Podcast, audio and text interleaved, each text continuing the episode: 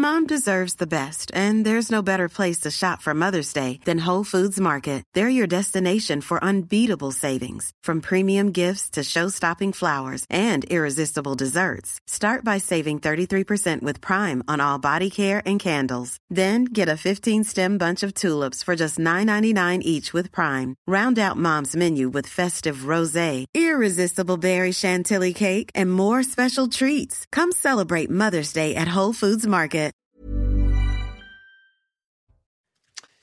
Bonsoir à tous, très heureux de vous retrouver comme chaque soir à la même heure. On vous accompagne dans Soir Info jusqu'à minuit pour euh, décrypter et débattre autour des grands sujets d'actualité. Au sommaire, justement, ce soir, la réforme des retraites qui arrive pour être euh, examinée devant les sénateurs. Pendant ce temps, les syndicats remettent la pression à une semaine de la grande mobilisation du 7 mars. La SNCF, la RATP annoncent des grèves reconductibles. Que va-t-il se passer à partir de cette date? Que veut dire très concrètement une France à l'arrêt? Un simple slogan ou un pays véritablement paralysé? Emmanuel Macron peut-il rester sourd encore longtemps. Discussion à suivre. L'affaire Pierre Palmade, encore et toujours. L'acteur reste hospitalisé à l'hôpital du Kremlin-Bicêtre après son AVC, tout en étant placé sous écrou. Des éléments filtrent sur les propos qu'il a tenus lors de son audition de garde à vue. Nous les commenterons en plateau. Et puis cette question, fait divers, fait de société. Le grand déballage dans cette affaire a-t-il un côté euh, malsain ou y a-t-il au contraire des enseignements nécessaires à tirer d'un tel drame? Nous en débattrons là encore. Et puis euh, après des semaines de tourmente, Noël Legrette a officiellement cette démission, démission de son poste de président de la Fédération française de football. Aujourd'hui, il était fragilisé depuis plusieurs mois par des accusations de harcèlement, des dérapages. Mais cette démission ne signe pas pour autant la fin de sa carrière, puisqu'il va prendre des responsabilités au bureau parisien de la FIFA. Sitôt évincé, sitôt recasé, faut-il s'en émouvoir Là encore, le débat promet d'être vif, n'est-ce pas, Elisabeth Lévy? Grande défenseur. Défenseuse, vous voulez que je vous dise? Non, je ne veux pas que vous disiez défenseuse. Défenseur, défenseresse. Défenseresse de Noël Legrette. Défendresse, oui. Défendresse également. Le Ainsi- véritable mot. Mais défense. Tout va bien? Comment? Tout va bien? Tout va bien. Bon, toujours directrice euh, de la rédaction de Oui, enfin, Moi, jusqu'à été- preuve du À moins contraire. que j'ai été viré par un putsch. Ah, un, Donc, je- euh, voilà. un push En revanche, je viens de tomber sur mon, sur mon téléphone. Alexandre Devecchio est parmi nous également, rédacteur en chef au Figaro. Bonsoir Alexandre. Je me sens Bonsoir. un peu moins seul avec Elisabeth Lézé. Bah oui, surtout autour du canelette, on verra ça tout à l'heure.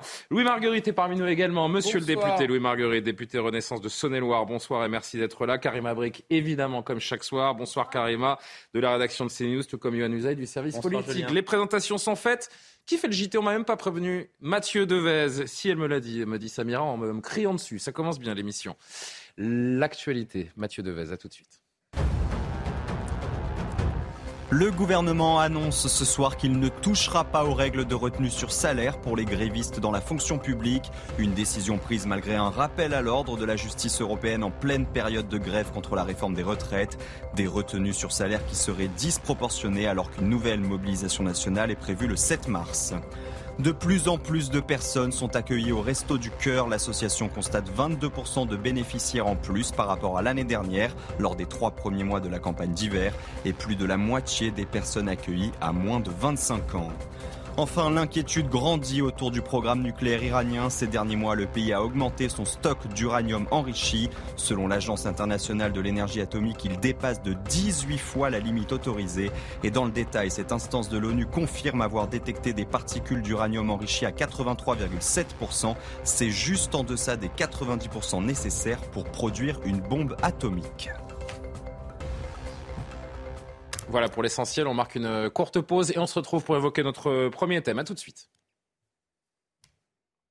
Je vais te dire ça. Nous sommes de retour sur le plateau. de- Ils sont dis- dissipés pendant la pub, hein, je vous l'annonce. Alors, euh, que dire pendant le direct? On va voir ça avec Yohann Usaï, Karim Abrik, Alexandre Devecchio, Elisabeth Lévy et euh, Alexandre Devecchio. Je l'ai déjà dit, non? Oui, oui, oui. Je sais pas qui j'ai oublié du coup? Euh, Louis Marguerite. c'est euh, c'est freudien. Louis Marguerite, député, retraites. député Renaissance de Saône-et-Loire. On va parler des retraites. En effet, cette réforme qui continue de faire son, son chemin. Elle est arrivée aujourd'hui au Sénat en, commission avant le début des débats jeudi dans l'hémicycle donc et alors que les discussions reprennent. La mobilisation va repartir également de plus belle avec une échéance importante pour les syndicats cette fameuse semaine du 7 mars et l'annonce d'un durcissement du mouvement de grève reconductible, notamment la SNCF et la RATP. Écoutez, deux sons de cloche bien différents, celui du euh, secrétaire général de la CGT, Philippe Martinez, ainsi que le ministre du Travail, Olivier Dussopt, sur ce blocage à venir. Il y a des mouvements sociaux, il y a des mobilisations. Nous ne sommes pas dans le déni. Nous savons que ces mobilisations ont été importantes. Nous, ne savons pas prédire euh, ce qui se passera la semaine prochaine. Je, ne fais pas la, météo du, dialogue social ou du climat social. Il y a des appels à la grève reconductible. Nous avons toujours dit la même chose. Nous considérons que c'est une grande chance d'être dans une démocratie comme la nôtre, où euh, des organisations syndicales, des organisations politiques peuvent exprimer des désaccords. Et nous considérons que les désaccords peuvent s'exprimer sans blocage. Parce que le blocage, c'est à la fois un mauvais coup pour l'économie, mais c'est aussi un empêchement de circuler, de travailler, de se déplacer pour euh, des Françaises et des Français qui en ont besoin, qui souhaitent pouvoir se déplacer au quotidien. Et donc évidemment, nous ne souhaitons pas de blocage. Vous l'avez noté, euh, un certain nombre de professions sont déjà euh, prêtes pour le 7 et au-delà du 7, c'est le cas à la SNCF, mais c'est aussi le cas dans les IOG, où évidemment les militants discutent des formes d'action, mais en tout cas la détermination, ils n'ont pas besoin de Martinez pour l'avoir. Yohann Usaï du service politique de CNews. L'exécutif toujours euh, droit dans ses bottes malgré cette euh, menace grandissante et cette date du 7 mars qui approche à grands pas. Oui, il n'y a pas de raison que ça change. En tout cas, pas maintenant, parce que nous sommes dans un bras de fer et donc quelque part dans une guerre. Et quand on est dans une guerre, euh, on ne va pas montrer ses faiblesses, évidemment. Il y a une forme d'inquiétude quand même qui est quand même assez palpable, sincèrement, hein, quand vous parlez aux, députés, notamment quand vous parlez à certains membres du gouvernement et à leurs conseillers. Il y, a, une inquiétude nécessairement parce que ce mois de mars, il est décisif, il est capital. Il peut se passer beaucoup de choses. Il peut se passer beaucoup de choses dans la rue. On ne sait pas s'il y aura effectivement toujours autant de personnes, autant de mobilisation, si elle sera peut-être même plus importante. On ne sait pas si la grève reconductible va être longue. Est-ce va durer deux, trois, quatre jours, une semaine, deux semaines. C'est une Donc la déambulation du président de la République au salon de l'agriculture le week-end dernier a peut-être donné un avant-goût de ou pas du tout? Non, c'est difficile de se faire une idée des interpellations dans les allées du salon de l'agriculture. Euh, vous en avez euh, tous les ans. Ça, oui, enfin, c'est vous-même, Johan, qui, m'avait, qui nous avait raconté brillamment d'ailleurs à quel point il était protégé, à quel point la tension était palpable autour du président de la République. C'est pour ça que je me permets Du point de vue de la sécurité, vous avez raison de dire que le président de la République était protégé cette année comme il ne l'a jamais été et les Français avaient difficilement accès à lui. Ça, c'est une certitude. Donc, il peut se passer des choses dans la rue, il peut se passer des choses politiquement aussi. On sait à peu près ce que vont donner les débats au Sénat. A priori, il n'y aura pas de surprise. On ne sait pas tellement ce qui va se passer en commission mixte paritaire, ensuite, qui est une sorte de réunion des représentants des deux assemblées. Après la deuxième lecture, c'est ça hein. Après la première lecture au Sénat. Hein. et on ne sait pas si le texte va euh, revenir, dans quelles conditions. En tout cas, il va revenir à l'Assemblée nationale et quelle forme prendront les débats. Donc, vous voyez que ce, ce mois de mars, en fait, il est très flou et personne, personne ne peut dire comment est-ce qu'il va se passer. Donc, effectivement, il y a de la fébrilité dans les deux camps. Euh, Louis Marguerite, député de la majorité présidentielle, je le rappelle, les millions de, manifestants des dernières semaines n'ont visiblement pas fait bouger l'exécutif et le président de la République. Il n'y a pas de raison que le blocage à venir fasse euh, bouger un peu plus euh, ce gouvernement? Non, mais je ne vais pas vous surprendre. je suis parfaitement d'accord avec ce qui avait. La rue a perdu avant même de s'exprimer? Non, je, suis évidemment pas parfaitement d'accord avec ce qui vient d'être dit par Olivier Dussopt sur euh, à l'instant. Euh, on peut pas dire et je peux pas laisser dire qu'il s'est rien passé depuis euh, six mois de débat. D'ailleurs, le débat il avait commencé à nouveau. J'ai eu l'occasion de le dire sur ce plateau euh, pendant les concertations qui ont eu lieu. à l'époque, on parlait de 65 ans tout de suite, sans trop savoir justement à quelle à quelle échéance on allait commencer à, à engager cet allongement, en tout cas ce qu'on propose d'allongement de la durée de, de cotisation. Donc, et là, on a sur quelque chose qui est assez clair maintenant, 64 ans, en 2000. Enfin, pardon de vous couper, mais justement, c'est ce, ce décalage de 65 à 64 qui a fait que l'édifice s'ébranle et voire s'effondre dès les premiers jours. donc, euh. ce, que, je dis simplement, c'est que euh, la contestation, elle est forte. Personne, personne ne dit, enfin, on n'est pas, on n'est pas. Parce qu'ils ont lâché avant de, négocier. Dans circonscription, dans, le ce qu'on appelle le bassin minier, l'intersyndical d'entreprises, d'entreprises Michelin, d'entreprises chez Framatome, etc., des syndicats. Il y avait la CFDT, CGT, Sud, d'autres, la Voie lycéenne. Évidemment, ils étaient tous contre, mais on s'est écouté pendant deux heures. Je ne peux pas laisser dire qu'il ne s'est rien passé non seulement pendant la concertation et pendant le débat parlementaire où il y a eu des amendements. D'ailleurs, même derrière, même l'article 2 qui était contesté sur la fameuse index senior dont on a dit que soit qu'il ne servait à rien ou à l'inverse qu'il il servait tellement à rien. Il n'a pas été voté, je crois d'ailleurs. Il n'a pas été voté, d'ailleurs, il a été rejeté. Alors le Sénat, euh, euh, j'ai l'impression, veut plutôt le, réintroduire. Mais on verra bien, c'est peut-être pas le, point le plus essentiel de la réforme. Mais on peut pas dire qu'il s'est rien passé. Donc euh, quand les gens disent de toute façon retirez votre réforme, sinon rien, on prend en compte évidemment la contestation. En revanche, et ça c'est évidemment un point dur, enfin c'est un point qui est difficile,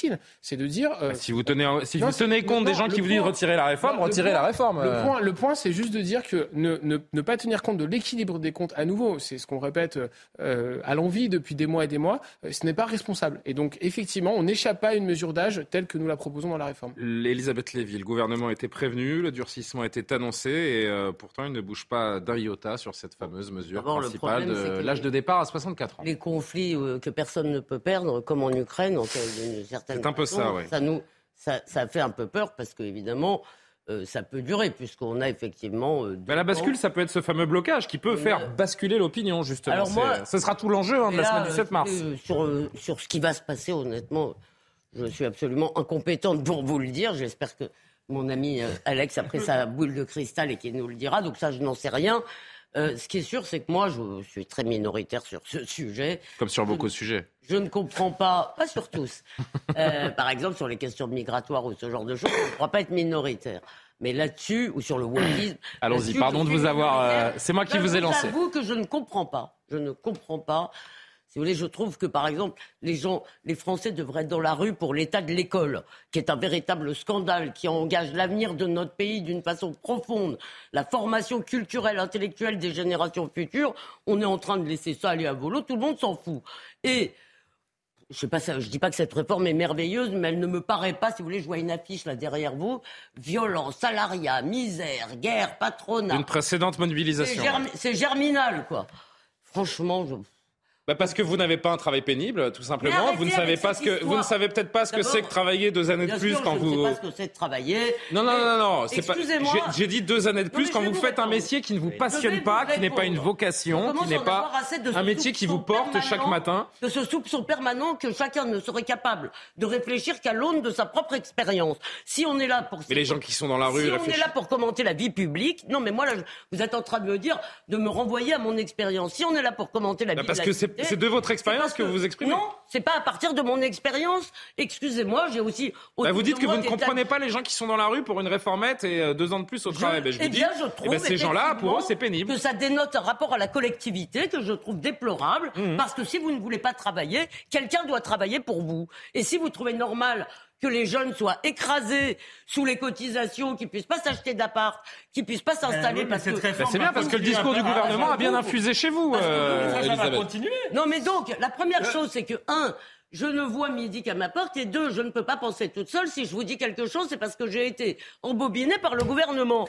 Mais excusez-moi, mon cher Julien, je suis navrée. excuse. Je trouve que on a là un exemple parfait de ce que j'appellerais l'individualisme d'État. C'est-à-dire, chacun en réalité pense à son truc et qui veut pas travailler deux ans de plus, mais il faut que ce soit la collectivité qui se débrouille pour y arriver. Alors je vais rappeler un petit chiffre, euh, qui a peut-être évolué d'ailleurs les, les- les derniers jours, mais à mon avis, je pense qu'on est toujours à peu près dans les mêmes, euh, dans les mêmes ordres. 93% des actifs de ce pays refusent cette réforme des retraites. Oui, 93%. Eh ben, je pense qu'ils se trompent.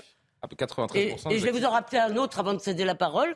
Euh, en, en 30 ans, notre PIB par tête, a qui était égal à celui de l'Allemagne en 90, a décroché de 30%. Je vois pas bien le rapport, mais Ah ben vous voyez pas le rapport? Je veux bien que vous me l'expliquiez. Le c'est la PIB, c'est question en du partie travail. travail. donc, Oui. euh, oui. Ben euh, bien. c'est la question Mais- de si on produit pas, si vous voulez, si, si vous ne travaillez pas pour produire Oui, de la richesse, quelqu'un va le faire pour vous. Le truc, c'est que c'est Mais- toujours et on Alexandre. Devecchio. Non, pour, pour une fois, je suis pas entièrement d'accord avec euh, mon ami euh, euh, Elisabeth. Oui, Mon ami. gauche, lui. Peut-être. Oui.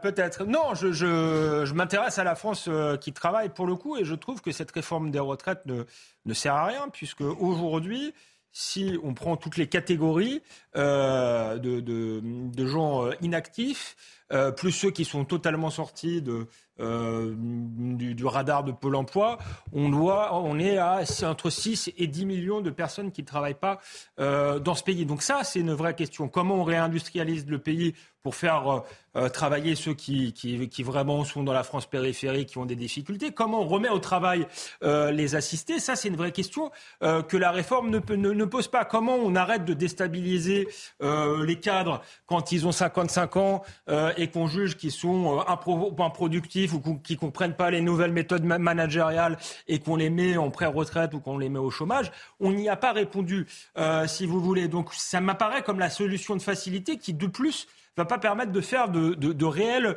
économies. Euh, Elisabeth, tu disais tout à l'heure, tu en as marre que les jeunes soient à- assommés de cotisations, ne puissent pas euh, acheter de logement. Je suis tout à fait euh, euh, d'accord avec, avec toi. mais- Hésite à faire des enfants. eh, hésite à faire des enfants, peut-être.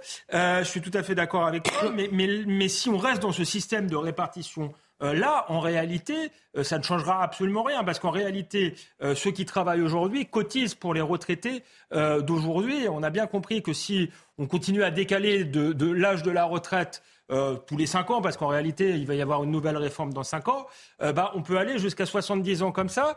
Euh, donc il faut s'intéresser à la question démographique et à la question du travail. Et, là, les Français comprendront, je pense, et seront plus susceptibles de faire des efforts, parce que là, on a l'impression que ça, ça va ne servir à rien et qu'on va y repasser dans 5 ans, crisper le pays pour pas grand-chose. Est-ce que le jeu en vaut la chandelle? C'est la question qu'on se pose évidemment depuis, depuis plusieurs mois maintenant. Moi, je, pour se recentrer sur ces, ces, blocages, en tout cas ces annonces de blocage et de durcissement à, à venir, si je fais un petit peu de politique euh, cynique, Louis Marguerite, je me dis, le blocage, euh, bah, finalement, c'est ce que le gouvernement cherche pour euh, peut-être d'une certaine manière bah, essayer, ce qu'on disait il y a quelques minutes, essayer de renverser l'opinion. Regardez ces syndicats qui nous embêtent, qui nous empêchent de travailler. Les Français honnêtes veulent aller au, au travail et le gouvernement sort vainqueur d'une d'une durée, d'une période de blocage qui pourrait, qui pourrait durer.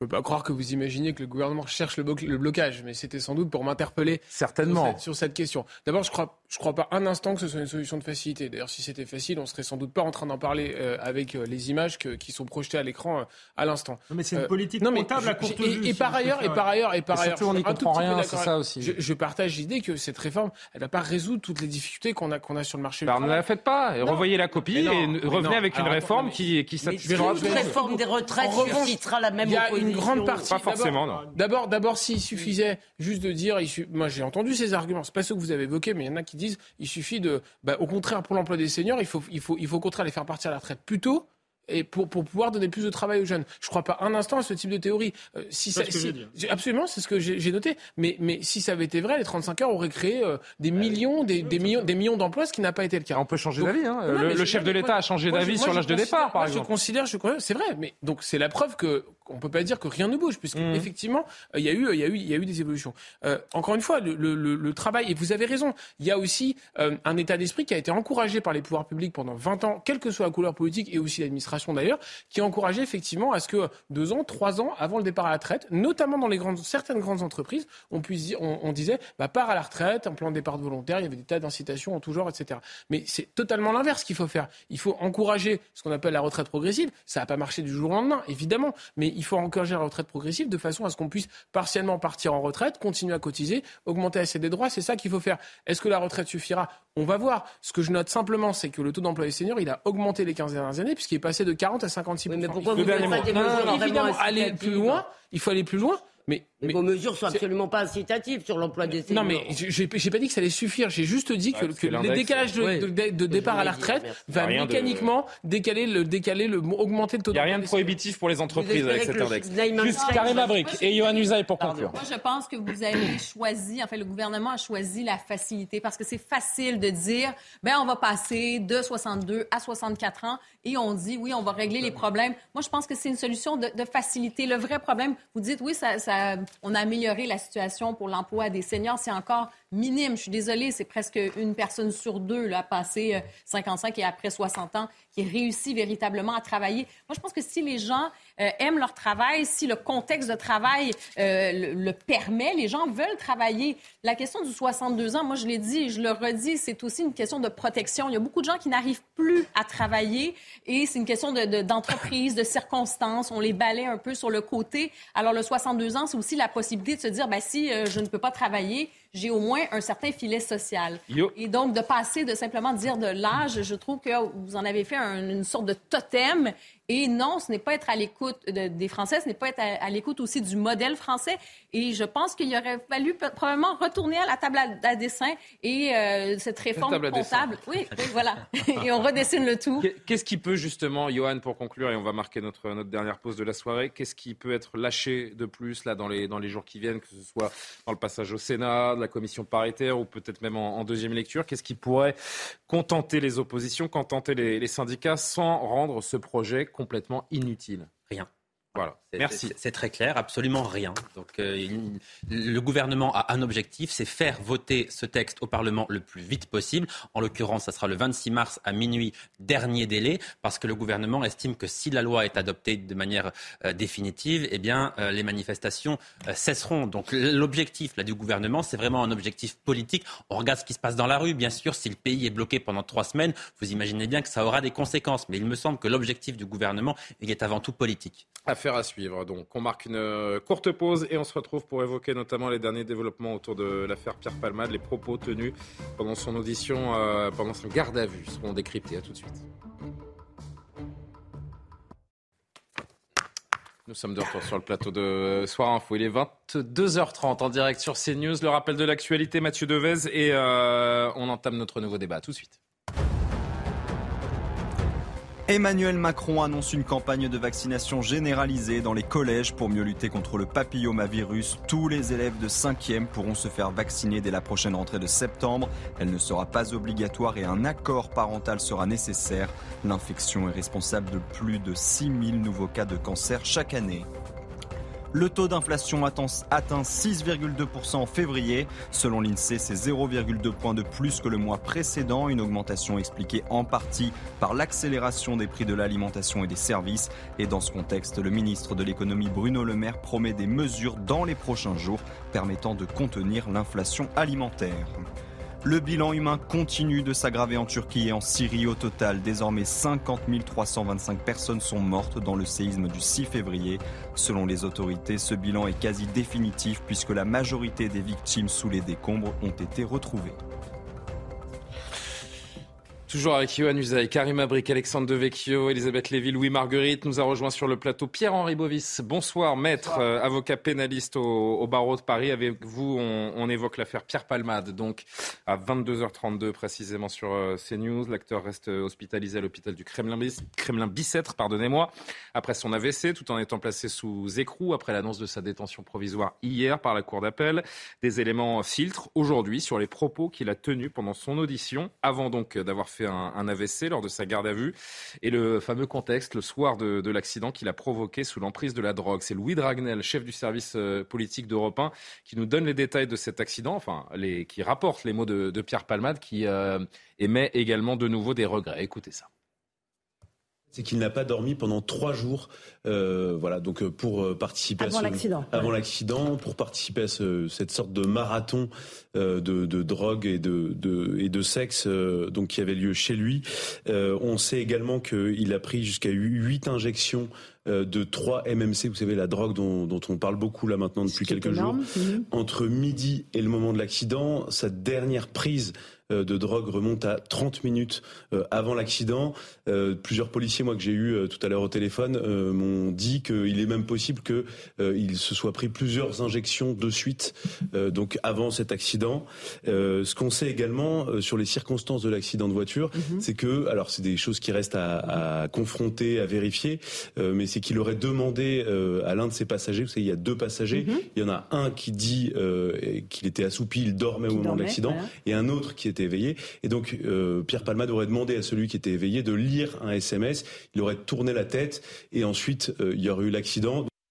Il dit j'ai été inconscient, il faut que la drogue soit bannie de ma vie.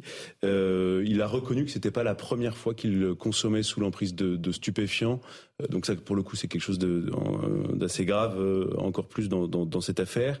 il conduisait. Il, conduisait. Il, conduisait. J'ai dit quoi pardon Il, pardon, il conduisait, exactement. Il dit qu'il est dangereux à cause de la drogue, et puis il est revenu aussi sur ses, ses tentatives d'arrêter, de se sevrer de consommation de cocaïne et de, de toute drogue. et il explique que notamment il y a un an, il a lâché l'affaire, mmh. et donc il était dans un état de, de dérive totale.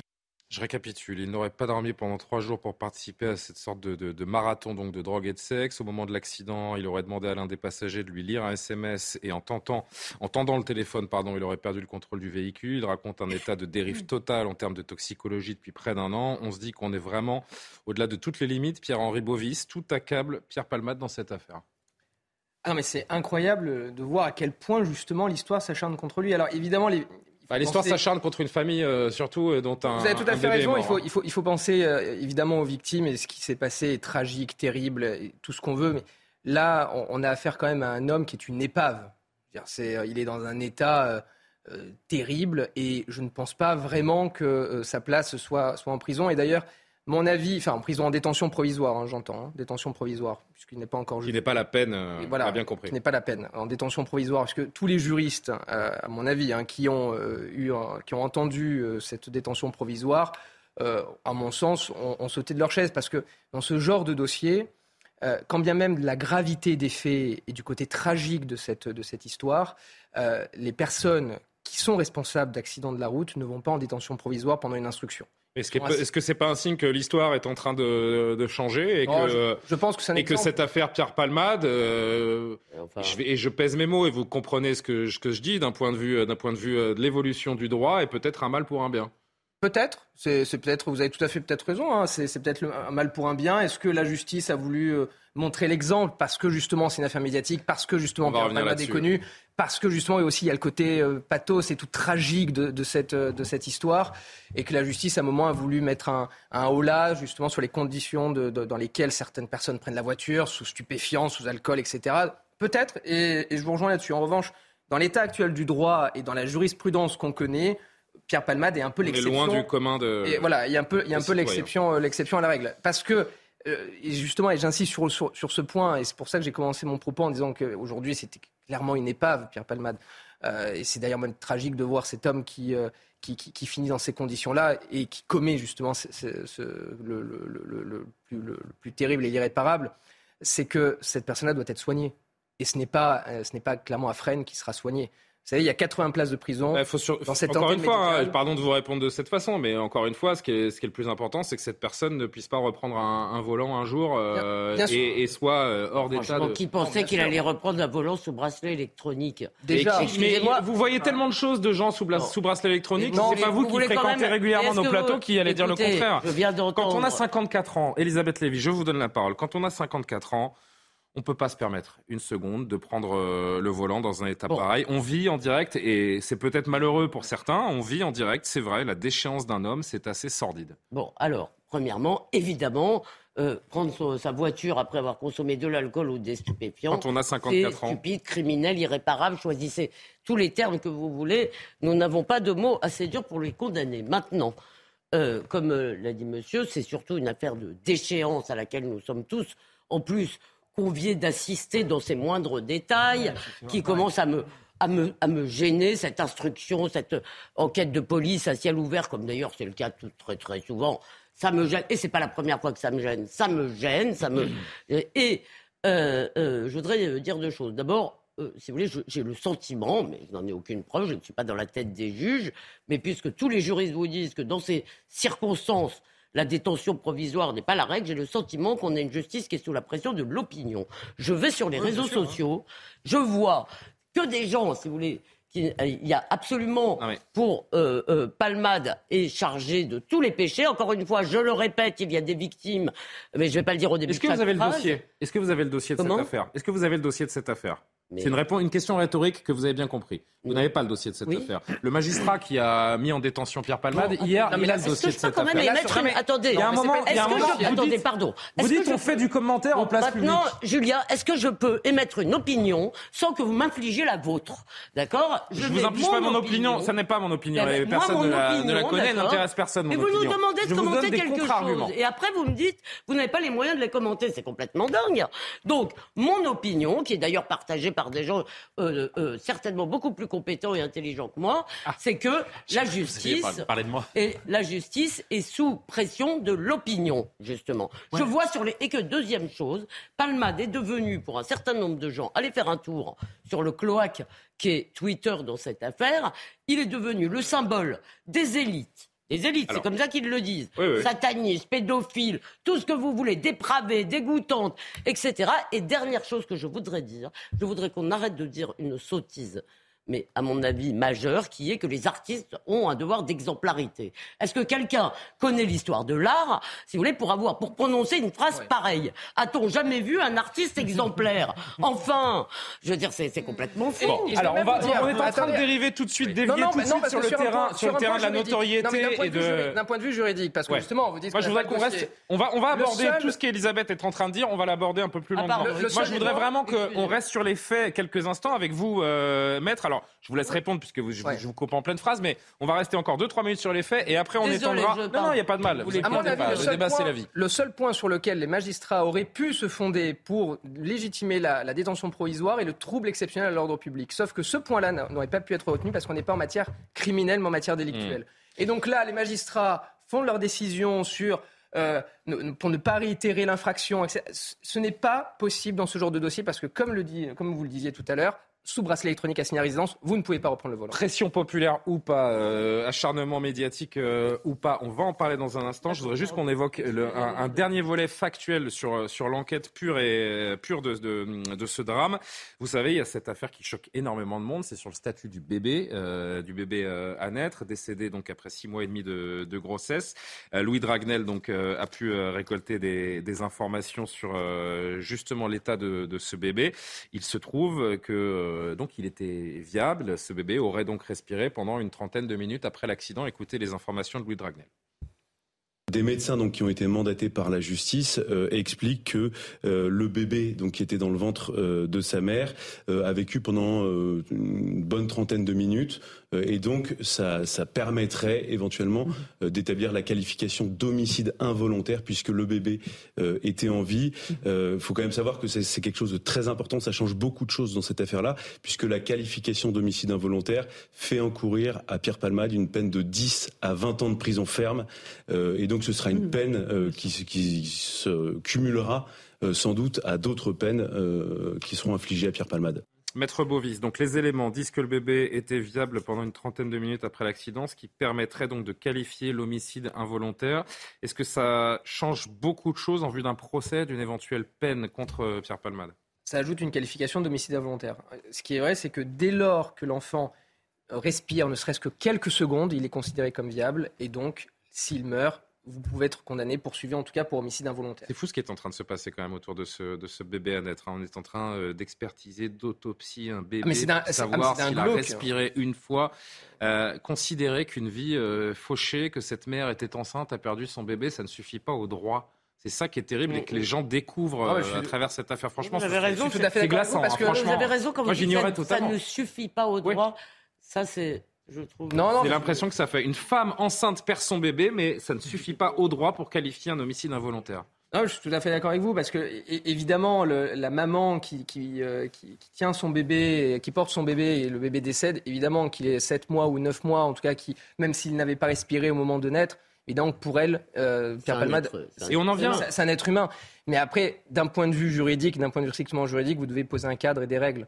C'est c'est comme ça. Peut-être que, que- encore une fois, et, c'est- et- et on arrive au débat qu'on va, qu'on va avoir dans un instant, à savoir euh, fait divers, fait de société, est-ce qu'on en parle trop, est-ce qu'on fait étalage euh, sur la place publique Non, de toutes ces affaires? Mais là, vous voyez, typiquement, je pense qu'on n'aurait jamais parlé du statut de la, juridique de la femme enceinte dans un cas comme celui-là si l'affaire Pierre Palmade n'avait pas émergé. Euh, une protection pénale du bébé, de la femme enceinte, pourquoi ça n'existe pas? Pourquoi on ne crée pas de circonstances aggravantes quand il y a la perte d'un bébé? C'est des questions que je n'aurais jamais posées si cette affaire, et elles me paraissent essentielles. Moi, je, je vous dis, pour le coup, j'ai- pas donné mon avis euh, sur les autres questions, chère Elisabeth, mais là, moi, je trouve ça, ça, me- ça me, Non, mais ça qu'on me pose donne la chair de poule. Ne de me me- dérange pas. Ce que je vous dis, ce qui me dérange, c'est plutôt, si vous voulez, l'acharnement sur un type qui est déjà en pleine déchéance, qui a oui, déjà ça, commis-. Voilà, c'est ça qui me dérange. C'est pas qu'on pose un certain nombre de questions. Et celle-là est particulièrement délicate, d'autant plus qu'on se rappelle, même si ça n'est évidemment pas le même euh, cadre, que pendant le Covid, des députés se sont mis en tête l'idée folle d'autoriser l'IVG pour des raisons de détresse jusqu'à neuf mois de grossesse. Si vous voulez donc, bien sûr, c'est des cadres différents, y compris euh, anthropologiques, si on peut dire, mais ça pose toutes ces questions. Voilà. Vous avez Euh, raison, là-dessus, cette question est intéressante et quand même douloureuse. Maître Bovis, avant de, de poursuivre et d'entendre euh, les invités qui n'ont pas encore pris la parole sur ce, sur ce sujet, la peine maximale encourue par Pierre Palmade, donc si euh, l'homicide involontaire est, est retenu et que les, les qualifications pour le moment qui sont, qui sont présentes dans l'enquête sont retenues au procès, on est d'accord qu'on va sur une peine maximale de 20 ans Alors, qui ne sera jamais prononcée. Alors c'est très simple. Le- en cas d'accident de la route, vous pouvez encourir jusqu'à 5 ans d'emprisonnement. Vous pouvez monter jusqu'à 10 ans s'il y a un concours d'infraction, dont notamment homicide involontaire. Et lui, il est en période de récidive légale. Donc Oui, vous de doublez consommation la de peine. drogue. Donc vous doublez la peine et donc vous pouvez monter jusqu'à 20 ans. De récidive de Mais, mais pour aller à la deuxième partie de ma question, on est d'accord pour entendre. Je sais Mais pas. oui, évidemment, encore une fois, c'est pas mon avis. C'est à force d'entendre les différents juristes et spécialistes de la loi sur les sur les plateaux, une peine maximale telle que celle-là ne sera jamais prononcée à la- l'encontre de Pierre Palmade. Mais alors jamais, mais en tout cas très. Ça n'est C'est jamais arrivé. le tarif C'est très peu probable. Ça sera la peine la dans moitié. Dans ces cas-là. Ça- ça, non, mais coup, ce serait, euh, dans la, dans la la vie des tribunaux, que prennent que, que- quelles, quelles sont les peines prononcées Franchement, Est-ce que vous avez ça- déjà vu beaucoup de chauffards partir en prison Oui. Ne serait-ce que ça. Oui, il y en a, bien Ouais. sûr. Oui, Moi, j'en connais. Bien sûr. Vous, vous pouvez avoir de la, veut vous réagir. pouvez avoir de la prison ferme, que même ne serait-ce que quelques mois, mais vous avez de la prison ferme. Très souvent, vous avez de la prison ferme. Usaï. Non, mais je crois que les choses sont claires, pardon, mais quand vous n'avez pas dormi pendant trois jours, quand vous avez pris de la drogue, Louis Dradlen a cité les, les quantités, avant de conduire, euh, prendre le 30 volant. minutes avant de prendre le volant, Donc, apparemment. La dernière prise sur. Prendre le volant dans ces circonstances-là, c'est criminel. Point. Il n'y a, il y a pas de discussion possible. Vous mettez euh, volontairement, consciemment, la vie des autres. Vous avez entendu les mots de Johan en, en Pourquoi danger. c'est pas qualifié d'homicide Enfin, volontaire d'ailleurs Je veux dire, pa- parce qu'il n'y a pas directement l'intention Oui. de donner la mort. Mais encore une fois, repensons à, à l'aune de Non, ces mais- cas. non, repensons- non, mais je- je voudrais finir, Mais vous prenez sciemment de la drogue avant de prendre le volant? Non, Ça mais peut pas être qualifié comme homicide volontaire. Pardon, Johan. Mais effectivement, eff- effectivement, c'est criminel. Donc, de toute façon, les peines ne sont pas assez sévères. Je crois que si on veut, arri- si on veut arriver dans ce pays à réduire le nombre de morts, 700 morts par an quand même sur la route, à cause de personnes comme Pierre Palmade. Si on ajoute l'alcool, c'est la moitié des morts. hein, Donc, je ne sais pas si vous vous rendez compte de ce que ça représente, le nombre de vies brisées, le nombre de familles détruites à cause de personnes qui sont irresponsables et criminelles. Alors, si on envoyait, si le législateur, les responsables politiques envoyaient un signal clair, si ces personnes-là allaient en prison pendant des années, pendant de très longues années, je crois que ce serait un très bon signal envoyé à la société pour que moins de vies et moins de familles soient Non, brisées. il, il reste- il risque 20 ans, donc c'est en fait. Oui, la mais il les fera pas, donc la- oui, mais donc c'est le problème, c'est le juge et pas le législateur. Et je rebondis sur. Le problème, c'est la jurisprudence en règle générale. Vous avez raison. C'est- c'est- Je rebondis sur ce que disait. euh, Le problème, c'est les aménagements de peine, les réductions de peine, les exécutions C'est ça, jamais c'est c'est effectives. Il est temps- répression. il est temps d'envoyer un signal. C'est Il est temps d'envoyer un signal fort. La répression n'a jamais été la solution et n'a jamais d'ailleurs fait baisser la délinquance. On envoie plein de gens en prison. Les prisons dites sont ça aux victimes. Dites ça à la Non, mère non. qui a perdu non, son mais enfant. attendez, attendez, les prisons sont surpeuplées à 120%. Ça ne veut pas dire pour autant que la délinquance euh, chute. Donc on pas- arrête les prisons Non, c'est pas qu'on arrête les prisons, c'est qu'il y a une réponse pénale systématique. Plutôt. Et quand vous parlez d'aménagement de peine, justement, euh, là, euh, il y a peut-être aussi quelque chose à faire. Mais envoyer les gens constamment en prison, là, vous, vous envoyez Pierre Palmade en détention provisoire, c'est pas pour autant que d'autres vont arrêter, du coup, de se prendre des Je parle pas de la détention provisoire, je Non, parle mais- de la peine qui est prononcée. hein. Ça, on verra plus tard. Mais Absolument. donc, la justice n'est pas laxiste. La justice est Alexandre, dure, d'ailleurs. euh, n'a pas fini son Euh, euh, oui, je voulais, je voulais rebondir sur, euh, sur les propos d'Elisabeth. Euh, autant je partage euh, son- une forme de dégoût face au, au fait qu'on est tous là à commenter cette affaire alors qu'on n'a pas tous les éléments. Je pense que là, il y a, euh, c'est c'est quand même problématique et j'aime pas les boucs émissaires, quand bien même j'ai aucune sympathie pour Pierre Palmade et surtout pour ce qu'il euh, l'a fait. Donc là-dessus, on est d'accord. Je pense qu'à terme, ce serait très mauvais d'avoir une justice soumise à la pression de l'opinion, mais en même temps, je fais partie de ceux qui pensent que la justice, de manière générale, euh, est trop laxiste. Et je fais partie de ceux qui pensent que, par exemple, une, une racaille de banlieue qui aurait fumé du shit et qui aurait fait la même chose, il faut être impitoyable. Donc on peut pas dire d'un côté, il faut être impitoyable avec certains et pas euh, avec d'autres. Et je pense que à la fin, une, une justice soumise à, à l'opinion, c'est pas une bonne chose, mais une justice tout de même sensible euh, à l'opinion, sensible davantage au, au sort des victimes, ce serait, euh, ce serait une bonne chose. Si C'est peut-être peut en nous- partie la raison pour laquelle le parquet a fait appel de la ça, détention. Je pense que c'est pas, pas forcément une évolution négative. Louis Marguerite et Karim Abri qu'on n'a pas encore entendu. Je voudrais juste que vous entendiez le garde des Sceaux qui était euh, chez nos confrères de RMC ce matin. Euh, alors déjà, la, la question euh, traitement de faveur ou de défaveur concernant la détention provisoire. Écoutez sa réponse. Je pense que la justice traite de la même manière, oui, bien sûr. Je pense que vous en avez la preuve, là, ici, sur ce dossier-là en particulier. Mais ce que je veux redire, pardon, hein, c'est que euh, les situations euh, euh, vendues clé en main, le manichéisme, euh, les choses sans nuance, tout ça. Donc, il faut avoir de la nuance. Mais évidemment, Sur faut, il aussi, faut- oui. il faut avoir de la nuance. Il faut connaître son dossier. Il faut connaître les éléments de personnalité avant d'une part de les commenter, mais surtout quand on juge, il faut être au rendez-vous de toutes ces obligations-là. Et encore une fois, le débat que ça suscite démontre à quel point c'est difficile De juger. de rendre la justice. Il paye le prix de sa notoriété ou pas, euh, Pierre Palmade, selon vous? Non, je crois pas. D'abord, quelques observations. D'abord, il est évident, Allez-y. que, il est évident que euh, on, est en train de médiatiser un drame parce que c'est Pierre Palmade, mais j'imagine qu'on est qu'on est euh, qu'on est convaincu autour de cette table. Euh, Il y, a, un point qui a été abordé assez longuement, c'est la question effectivement de, la, de la qualification pénale, notamment liée au fait que le bébé vivait ou pas. D'abord, je crois qu'on se remet jamais le drame d'un enfant, fut-il déclaré vivant, mort ou quel que soit son état. J'ai eu à en connaître de façon assez proche, donc je vois assez bien. Je précise d'ailleurs que dans, le cas d'interruption médicale de grossesse qui sont pas comparables, hein, si on interrompt avant ou après 20 semaines de, de, de, grossesse, absolument de grossesse, euh, eh bien, il n'y a pas la même, la même qualification, pardon, il y a une inscription au livret de famille ou pas, il y a la possibilité de prendre ces jours de. Non, mais d'ailleurs, cette mesure qui avait été envisagée n'a pas été adoptée. Donc, on voit, donc on voit bien qu'il y, y, a aussi ce, ce débat qui, qui, qui, peut paraître extrêmement lourd, enfin extrêmement lourd, et pourtant effectivement qui va, qui va rythmer euh, la vie des familles qui sont, qui sont, euh, qui sont confrontées à ces épreuves terribles dont on se remet euh, sans doute pas, ou en tout cas très difficilement. Euh, ensuite, sur la, la, justice, bien évidemment qu'il faut qu'il soit condamné lourdement avec, avec, avec sévérité. Je note quand même, c'est peut-être pour faire écho au propos du garde des Sceaux, que la France, on a plutôt une législation plutôt répressive. Je ne dis pas que ça suffit.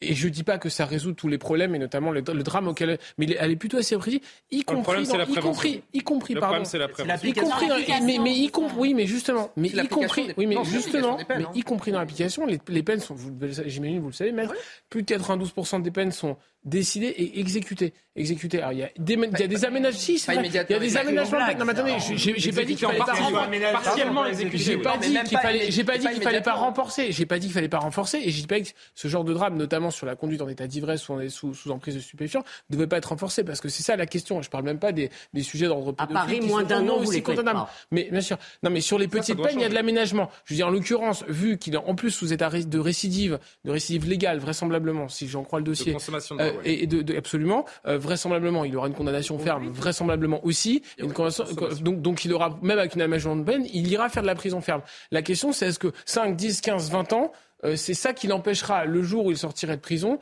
de, de recommencer. C'est ça, ça, la question de la justice. Je dis pas qu'il faut pas la... renforcer. Il faut penser aux victimes aussi. Peut-être que la justice doit être pensée du point de vue de la victime et que du point de vue de la victime, en effet, 15-20 ans de prison, ça ne sera pas leur peine. Mais c'est mon dernier point.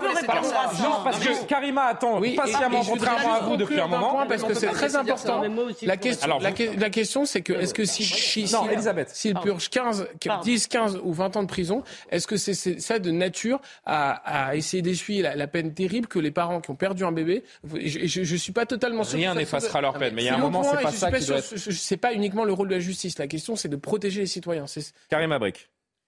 Non, mais c'est sûr que si on regarde finalement globalement euh, l'affaire, la couverture de cette affaire, ça a pris des proportions euh, vertigineuses. Mais en même temps, je pense que qu'est-ce qui fait qu'un fait divers devient un fait de société? Parce que l'affaire Palmade, euh, ça va être enseigné éventuellement dans les écoles de journalisme et les facultés de droit parce que c'est devenu un fait de société. C'est que moi, je pense aussi que il y a un certain, en tout cas, plusieurs personnes, plusieurs Français ont parfois l'impression qu'il y a un sentiment d'injustice, que la justice ne répond pas adéquatement à divers, euh, bon, euh, c'est ça, quand il arrive. Il faut ne jamais, ne jamais avoir eu affaire à la justice pour lui faire confiance. Donc, il y a ce sentiment de laxisme judiciaire, le sentiment d'injustice. Et il arrive de temps en temps des événements comme ça qui surviennent, qui surgissent et qui fait ressortir toute cette frustration qui a été accumulée et euh, donc, dans l'affaire Palmade, il y avait ça aussi. Je pense que pour une fois, il y a des victimes qui ont pu euh, sortir dans l'espace public, s'exprimer, mettre en lumière une réalité brutale,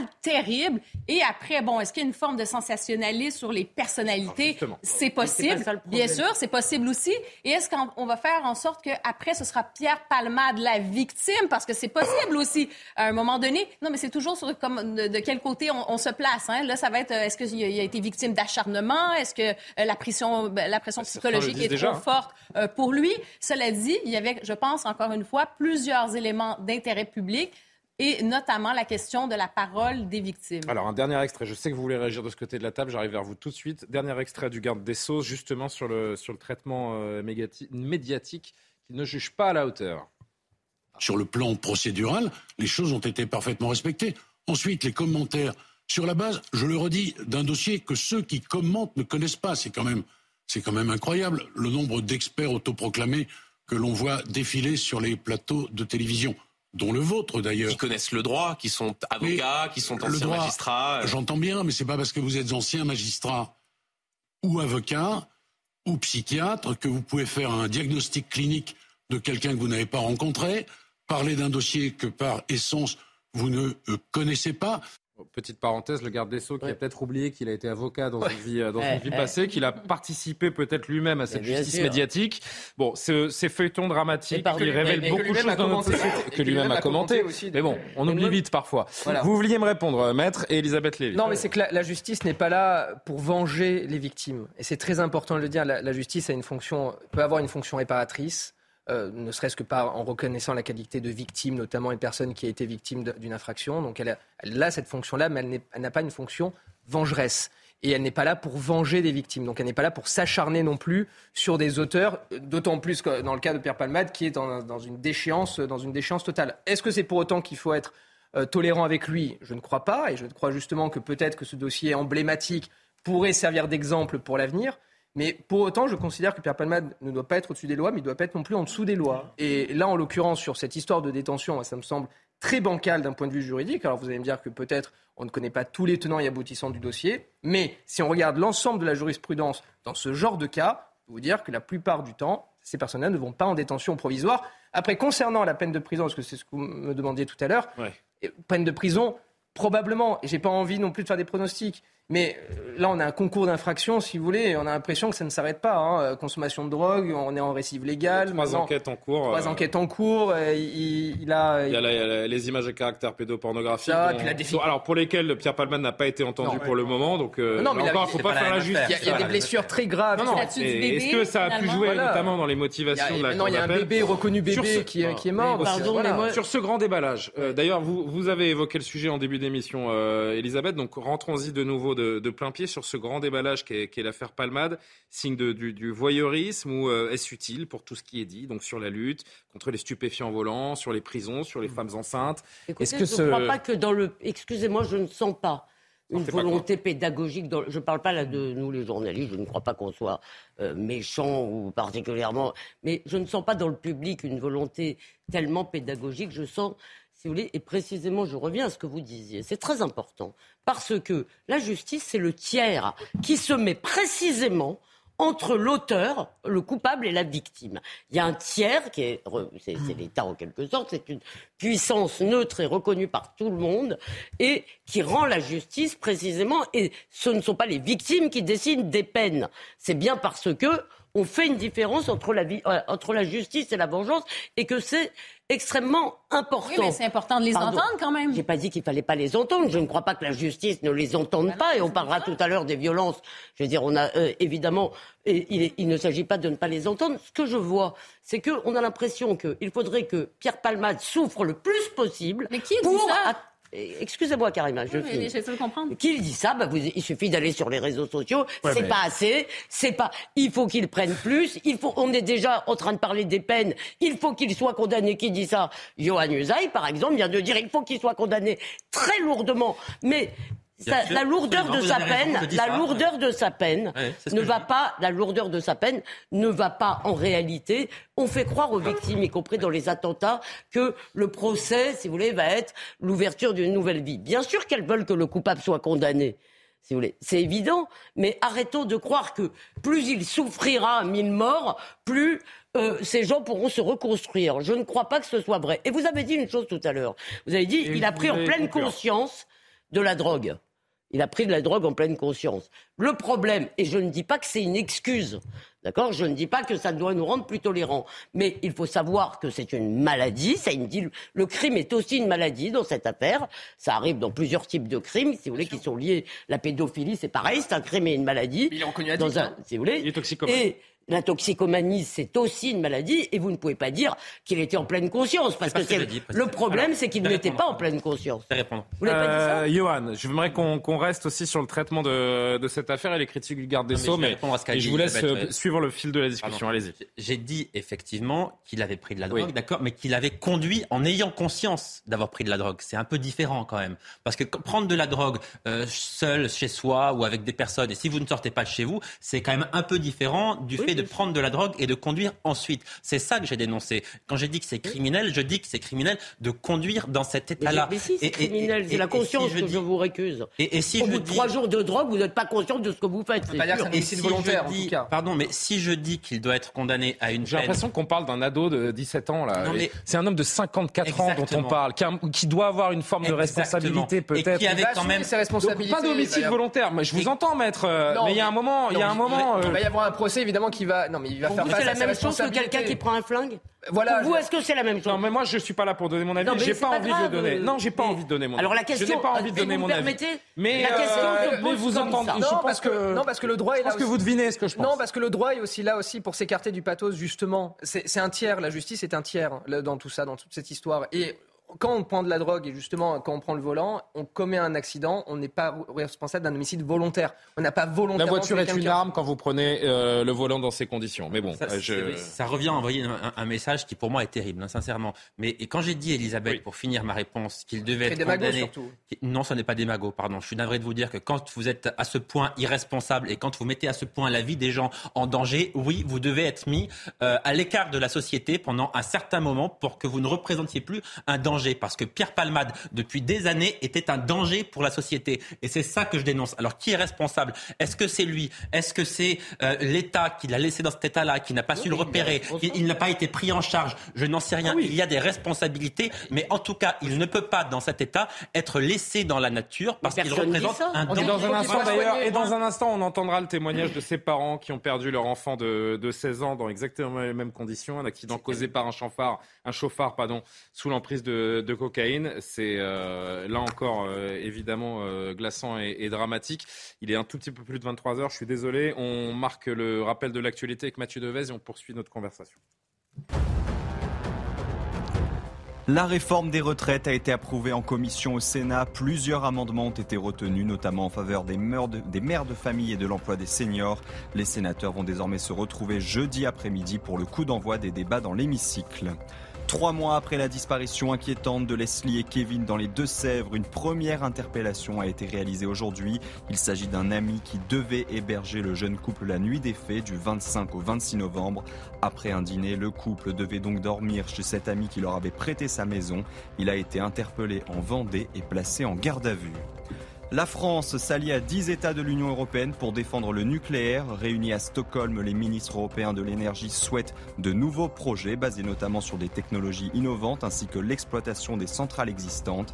Ces pays soulignent le rôle de l'atome dans la décarbonation de l'économie malgré l'opposition farouche de l'Allemagne.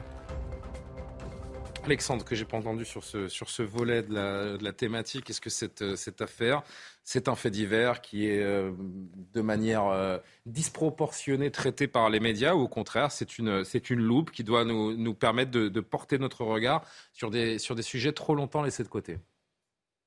C'est un peu les deux. Moi, je pense que c'est tout de même disproportionné. Il y a d'autres sujets que, que Pierre Palmade. Il y a d'autres gens aussi, il ne faut pas l'oublier, qui meurent sur la route euh, tous les jours ou qui meurent euh, agressés, euh, euh, tués par des délinquants. Donc, euh, Bah, Statistiquement, entre le, le jour de l'accident et Pierre Palmade et aujourd'hui, il y a plus d'une quinzaine de personnes de- qui sont qui mortes sont euh, morts. Donc, dans euh, ces conditions. Donc il est vrai que si c'était pas Pierre, Pierre- Pierre Palmade, on n'en parlerait pas tous les jours. Et hélas, peut-être on n'en parlerait pas tous les jours. Je, je- pour répondre un peu à Elisabeth Lévy, je suis d'accord avec elle. Il y a une forme de vox populi.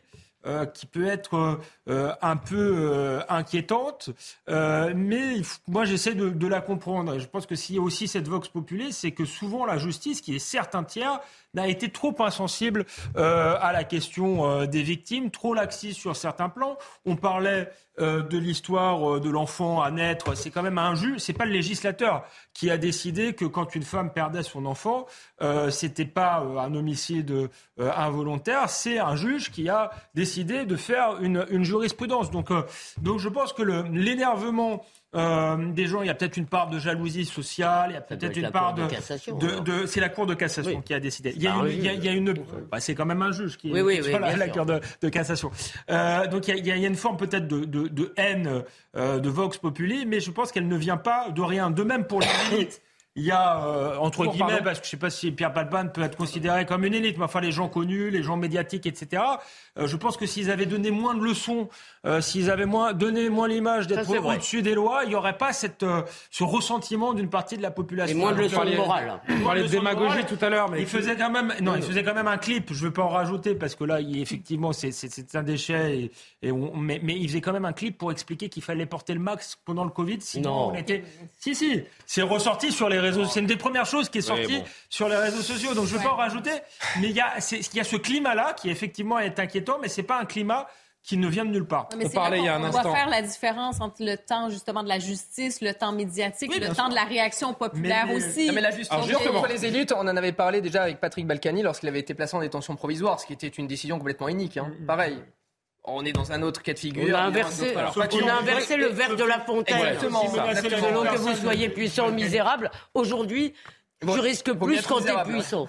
Ah oui, oui, il vaut mieux être misérable aujourd'hui. Oui face à la justice. encore une fois, franchement, il y, a des, il y a des propos qui sont limites. Je suis désolé, mais vaut, vaut mieux non, être misérable. Non, mais, non, faut pas mieux être misérable. Non, mais que vous soyez riche ou puissant, pardon, euh, Elisabeth, mais en l'occurrence, peut-être qu'on s'acharne, que certains s'acharnent sur Pierre Palmade, mais il y a des élites dans ce pays qui ont des traitements de faveur dans plein de, de domaines et de situations. Donc, arrêtons. Vous me parlez, vous me faites des procès en démagogie, mais vous êtes pas mal dans votre genre, pardon, hein, de le dire. Ah bon, vous trouvez ça démagogique Non, mais maître Bovis, euh, il y a un instant, me disait ça. Pourquoi je suis démagogique En quoi je suis démago? Bah, de, des propos que vous venez de tenir, je suis désolé. Non, mais attendez, aujourd'hui, si on regarde l'ensemble des procès. Il vaut mieux être misérable, pardon, mais de dire, de dire qu'il vaut mieux ah, être misérable dans ce pays. non, je, le confirme, mais je le confirme. Bah, je pense que, je pense que vous faites erreur. Parce que lorsque euh, vous êtes connu et lorsque vous passez dans les médias, vous avez d'autant plus de chances, justement, d'avoir une sanction beaucoup plus lourde derrière parce que vous êtes soumis à l'opinion publique. C'est votre opinion. Euh, on parlait, on parlait des. On avance, on avance, on avance. Alexandre, on avance. Sur Balkany, c'est une vengeance des juges contre les politiques. C'est pas tout à fait la même chose que l'opinion publique. On parlait du euh, traitement des, des, victimes, de la, de la justice et de, la façon dont elle considère les, euh, les victimes. Je voulais que vous entendiez ce témoignage. Tout à l'heure, c'était sur le plateau de Laurence Ferrari dans, dans Punchline, témoignage des parents de Noé. Noé, c'est ce, gamin de 16 ans qui a été euh, fauché par un chauffard. Aujourd'hui, ce chauffard est libre en attendant son procès après seulement deux mois passés en détention provisoire. Écoutez ce que disent les parents de Noé aujourd'hui et l'état dans lequel il se trouve. Là, maintenant, il est, euh, il, est, libre. il, est libre. il est libre, il a repris son travail, il n'a pas de bracelet, rien du tout. Il, a un contrôle une fois, tout, je sais pas. en fait, le dossier est en instruction, il y a des choses qu'on ne peut pas encore dire, je, je, et on peut pas le dire maintenant, euh, voilà. Donc on est lié encore une fois parce que faut, faut défendre donc l'identité de la personne, il euh, faut la protéger du moins. Mhm. Euh, donc aujourd'hui cette personne est, complètement libre. Ça fait deux mois. et au bout de deux mois, notre avocat nous a appelé un jour en disant ben voilà il est libéré. Et là c'est très très dur. C'est très très dur pour des parents d'entendre que que l'assassin de leur fils, parce qu'il a quand même tué un enfant. Euh, donc, euh, ben, voilà. Mais il n'y a eu aucune approche de sa part, même le jour de l'accident. Hein. Euh, il n'a pas essayé de secourir mon fils, notre fils du moins. le seul appel qu'il a fait, au lieu d'appeler ben, les secours, il a appelé sa compagne.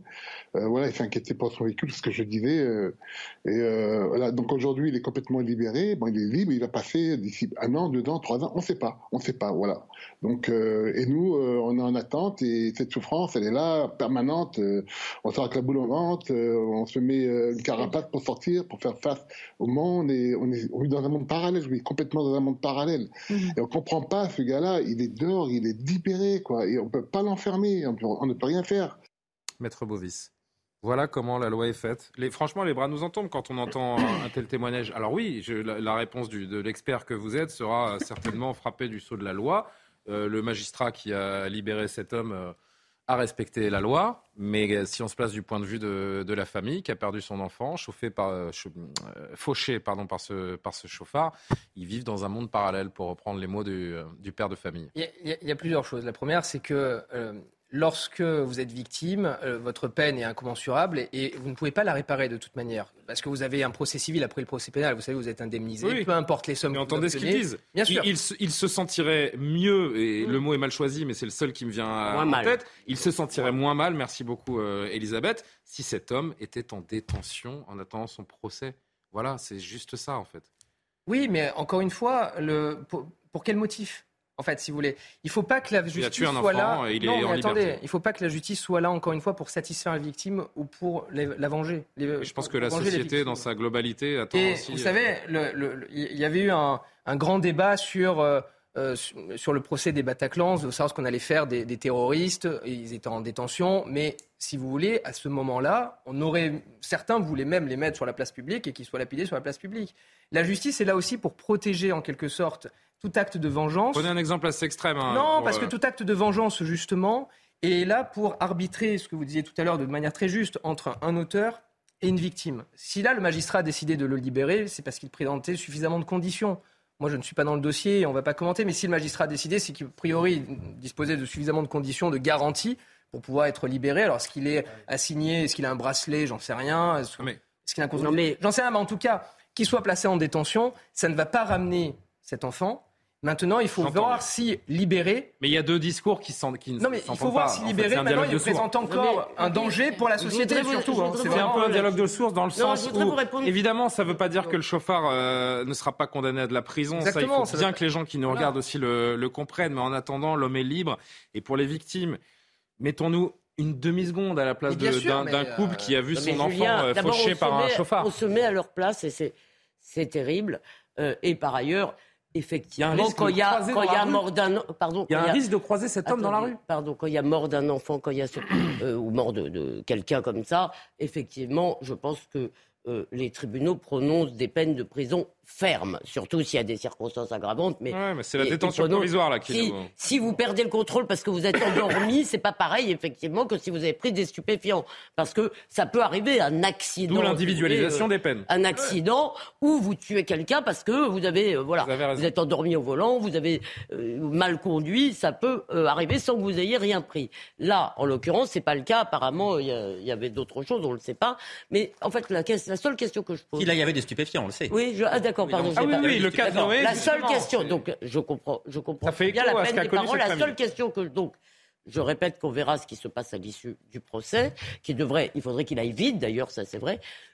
La question que je pose, je ne suis pas sûr que ses parents seraient réellement réconfortés. Je ne suis pas sûr que quelque chose changerait leur douleur en réalité. Euh, même si le type était en prison aujourd'hui. C'est possible. C'est possible, mais je ne suis pas Il y a une révolte évidente de ce couple de voir que l'homme n'est pas en détention provisoire en attendant son procès, et ce serait une révolte en moins, je pense, pour, euh, pour cette famille. Le, temps est compté, et euh, je crois que Marguerite voulait parler. Juste un dernier extrait de ses, de ses parents, pour qui justement l'affaire Pierre Palmade a eu un écho tout particulier, on peut bien le comprendre. on a été très touchés euh, la première chose, c'est qu'on a déjà pensé euh, à la maman qui a perdu euh, son bébé. Et on a pensé à cette vie qui bascule, comme la nôtre qui a basculé. Et cette vie qui bascule en, en, une seconde, en fait. nous, on a reçu un coup de téléphone. J'ai reçu un coup de téléphone en disant que mon fils a eu un accident. Et là, c'est un, grave accident. Et là, c'est toute notre vie en fait qui bascule et on tombe dans l'horreur. Non, mais on fait, comme si le, la détention provisoire euh, ne pouvait pas du tout protéger la société et qu'il était évident que ce type euh, d'individu ne récidive pas. Moi, suis, honnêtement, j'en suis pas certain parce qu'on oublie que la justice est lente et là, par exemple, dans le cas de Pierre Palman, on se dit là, il a eu un AVC, il est causé. C'est mis en lumière. C'est une loque, euh, il va pas recommencer. Euh, mais s'il est jugé dans un an, euh, qui reprend de, de, la drogue, il peut être potentiellement aussi un danger. Pareil pour, pour, pour cet individu-là. Quant au bracelet électronique, et je pense que c'est aussi ce qui explique le, le scepticisme d'une partie du public par rapport à la justice, on a vu quand même des gens avec bracelet électronique tuer leurs femmes, brûler vif. Le, le, le, cas de Shaina, c'était quelqu'un qui était avec un bracelet euh, électronique et qui euh, était condamné pour euh, violence faite aux femmes. Donc ça s'inscrit dans ce contexte-là et, la détention provisoire peut être aussi une manière tout simplement de, de protéger la société, sachant qu'ensuite ce sera déduit euh, de sa peine s'il est jugé. Et on imagine effectivement qu'il aura de la, de, la prison. Allez, deux derniers mots euh, sur ce sujet avant de, parler avant de parler du cas de Noël Legrette qui a démissionné de ses fonctions de président de la 3F aujourd'hui. Louis Marguerite. Non, simplement pour dire que euh, ça, pose, ça pose évidemment la question de la, lenteur de la justice parce que c'est pas pareil de purger de la, détention provisoire pendant un an, 18 mois, 2 ans, le temps que voilà, le, il sera vraisemblablement jugé au cours des. Je c'est 12 mois maximum. Hein. J'imagine. Je voudrais simplement dire, je crois que personne peut, personne ne peut se mettre à leur place. Et d'ailleurs, et, d'ailleurs, je crois que, que Madame a dit les mots. Malheureusement, la vie bascule, quoi. Votre vie bascule quand vous perdez euh, celui que vous avez enfanté, qui est le, plus profond de votre chair. Et, bah ça, c'est une peine à perpétuité. Hein. Mais, donc, donc, si vous voulez, je, je crois qu'on peut pas se mettre à leur place et que, et que votre vie bascule et que, et que peut-être que ça pose cette question-là, j'en sais rien, mais elle pose des questions malheureusement beaucoup plus larges que, que, que le, que, le, que le drame que, que ces parents vivent et vivront toute leur vie. Donc voilà, c'était simplement un simple commentaire là-dessus. Alors, rapidement, Maître Bovis, rapidement, Karim Abrik, rapidement, Yohann Usaï. Non, à mon avis, ce qui pourrait euh, d'autant plus satisfaire les victimes qu'une détention provisoire, c'est justement une justice qui soit beaucoup plus rapide qui soit systématique. Mais ce témoignage, en fait, c'est ça, c'est la lenteur aussi. Ah parce, que, là, cet individu. Parce que s'il est jugé au bout de deux mois et qu'il a fait deux mois de provisoire, euh, en effet, il n'y a pas de problème. Il a pas de sujet. Exactement, parce que le sujet de la détention provisoire, c'est un faux sujet en réalité. Enfin, faux sujet, quand je parle de là, de la peine, réparer la peine de la victime, c'est justement ce que cet individu soit jugé le plus vite possible. Parce que là, dans l'affaire Palmade, pareil, hein, si ce dossier dure pendant deux ans, on imagine bien la douleur de cette famille d'être dans un dossier, de voir leur avocat pendant, pendant deux ans et parler de cette, cette, affaire, de cette horreur, sans tourner la page. Karim Abrik et Yohann Usaï pour conclure. Oui, non, mais je, pense aussi, j'écoute tout ce que j'entends sur le plateau. Il faut faire attention de, quand on dit l'acharnement, on s'acharne sur Pierre Palmade. Je ferais quand même une nuance. C'est pas parce que on écoute les victimes, on se dit bon oui, c'est passé quelque chose de grave et on veut entendre les victimes on veut entendre ce qu'ils ont à dire. On se dit un temps pour la justice, qu'on s'acharne sur Pierre Palmade. Euh, je pense que c'est simplement, on souhaite qu'il soit jugé avec euh, seulement hein, en fonction des faits, tout simplement. Donc, il faut faire attention de ne pas mettre en opposition le fait que parce que on veut une justice euh, qui, qui, règle les choses, ou enfin, à tout le moins, qui donne ce sentiment qu'on on prend les choses au sérieux, qu'on s'acharne sur Pierre Palmade. Alors, je, je ferai quand même cette nuance-là. Et en ce moment, j'ai l'impression qu'on est en train de, de, créer deux camps, les, les pro-Palmade, ceux qui veulent euh, vraiment sa, destruction symbolique. non, on n'est pas là-dedans. Et pour revenir sur euh, la détention provisoire, moi, ce que j'ai observé, peut-être qui créait le malaise, c'est que ça s'est passé une semaine plus tard. Il y a eu cet AVC, donc on voit un homme effectivement qui est affaibli, qui est malade, qui a une, une maladie, qui est toxicomane. Donc ça, ça fait en sorte que euh, peut-être ça, a changé la perception. Mais dès le début, dès la première fois, le parquet avait quand même fait appel pour demander cette détention provisoire. Donc, je jugeais déjà dès le parquet avait requis la Je suis trop en retard. Oui, c'est ça. Donc. Et le dernier déjà qu'il y avait les éléments euh, qui étaient présents pour le mettre en détention provisoire. Le mot de la fin, Yohann Usaï. Oui, non, simplement pour dire que moi, je crois que quand on prend sa voiture et on qu'on tue quelqu'un parce qu'on a consommé ou de l'alcool ou des stupéfiants, ben, c'est pas un accident. Un accident, c'est quelque chose qu'on ne peut pas éviter. On n'a pas la main dessus.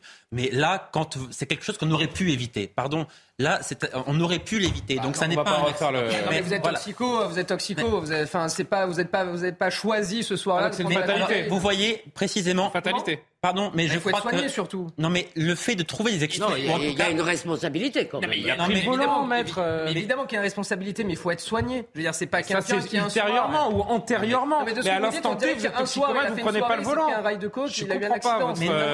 C'est pas ce que je dis. Mais je dis que par contre, votre discours qui consiste à trouver des circonstances atténuantes il n'y a pas de circonstances atténuantes. Non, il n'y a pas de circonstances atténuantes. Alors, c'est ce que vous venez de décrire précisément. Ce discours qui consiste à trouver des circonstances atténuantes laisse à penser qu'effectivement, c'est un accident. Et donc, finalement, prendre le volant en ayant bu ou en ayant pris de la, drogue, eh bien, oh, bon, ça, n'est pas si grave que ça. Si, c'est gravissime. Johan, pardon, entre circonstances. Hein. Excusez-moi. Non, mais vraiment, Une phrase.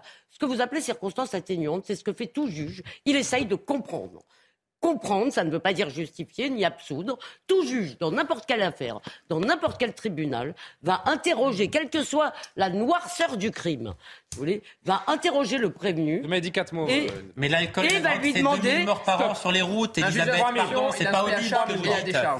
Allez, on, euh, on referme ce dossier pour, euh, pour ce soir, mais on voit que c'est pas les, les, jours qui passent qui apaisent les, les débats, hein, très loin de là autour de, de cette affaire. Vous avez raison, ça, ça, pose des questions. Ça pose des questions, et c'est pour ça que c'est pour ça qu'au-delà du fait divers, je pense qu'il y a de, de, vrais problèmes sociétaux qui sont à soulever autour de, de ce cas et de cette affaire. Toute autre affaire, après des semaines de tourmente, aujourd'hui, Noël Legrette a officiellement présenté au grand désarroi d'Alexandre Devecchio sa démission de son poste de président de la Fédération française de football. Je souris évidemment.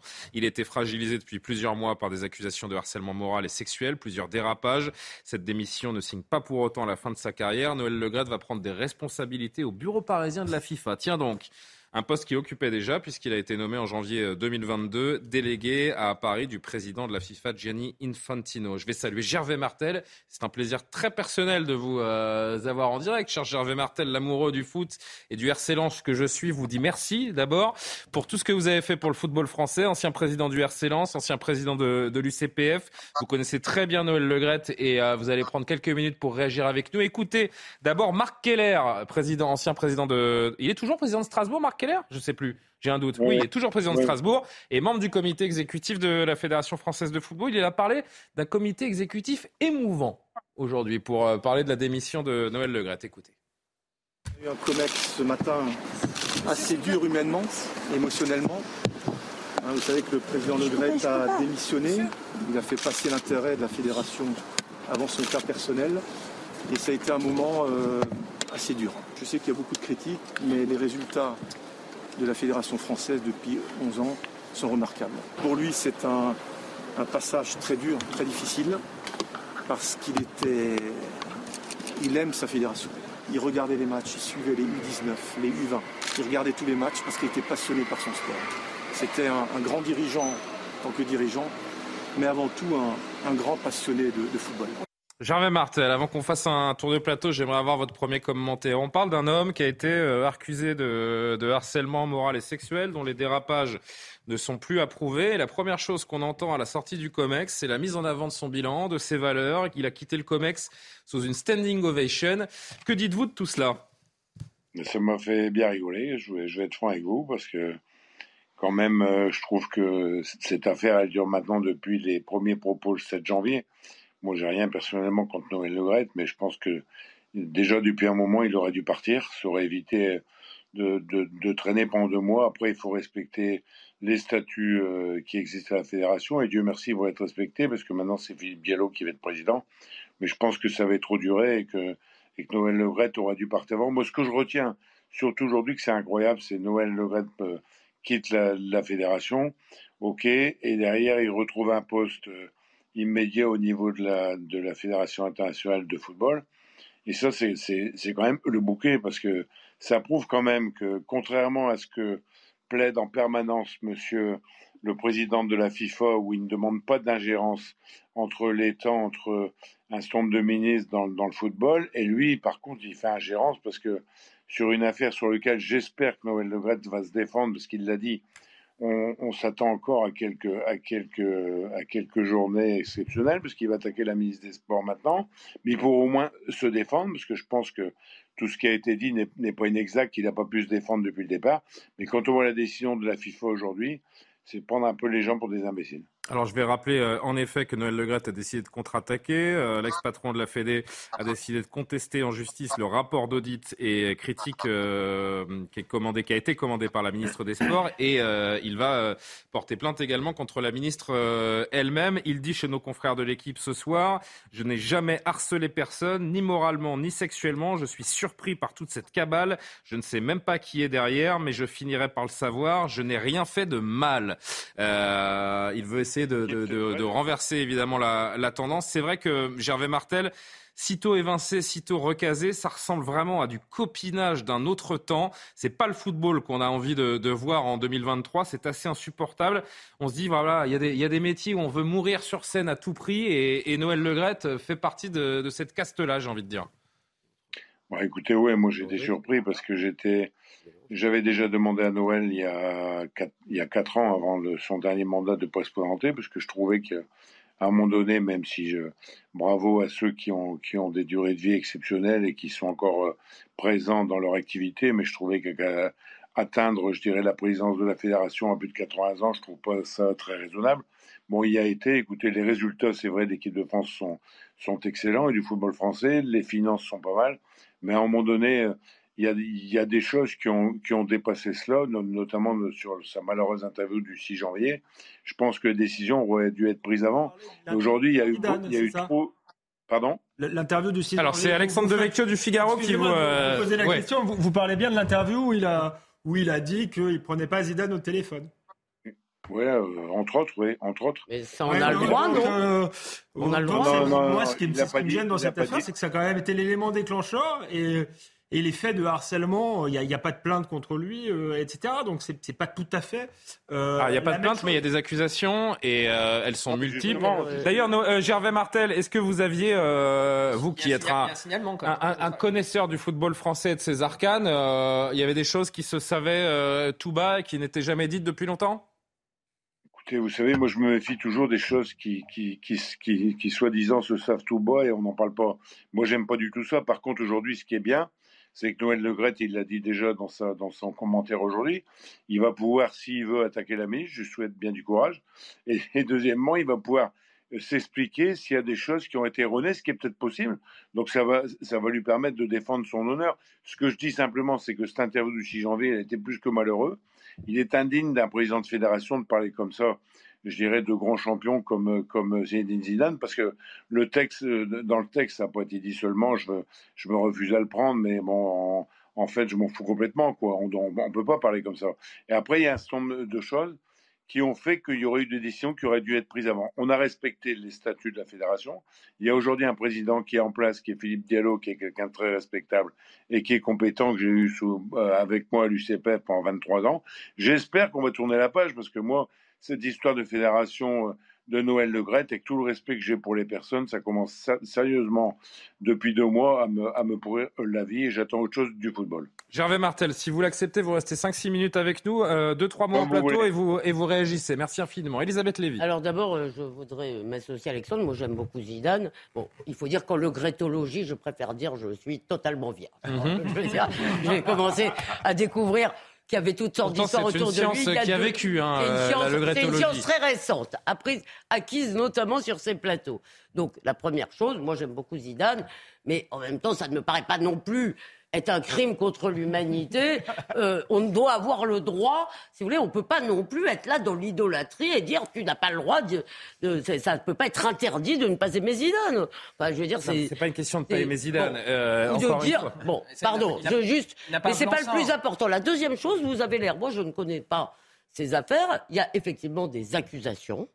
Mais moi, j'en ai assez, là, je ne parle pas du tout de cette affaire, que les accusations euh, soient considérées désormais comme des preuves.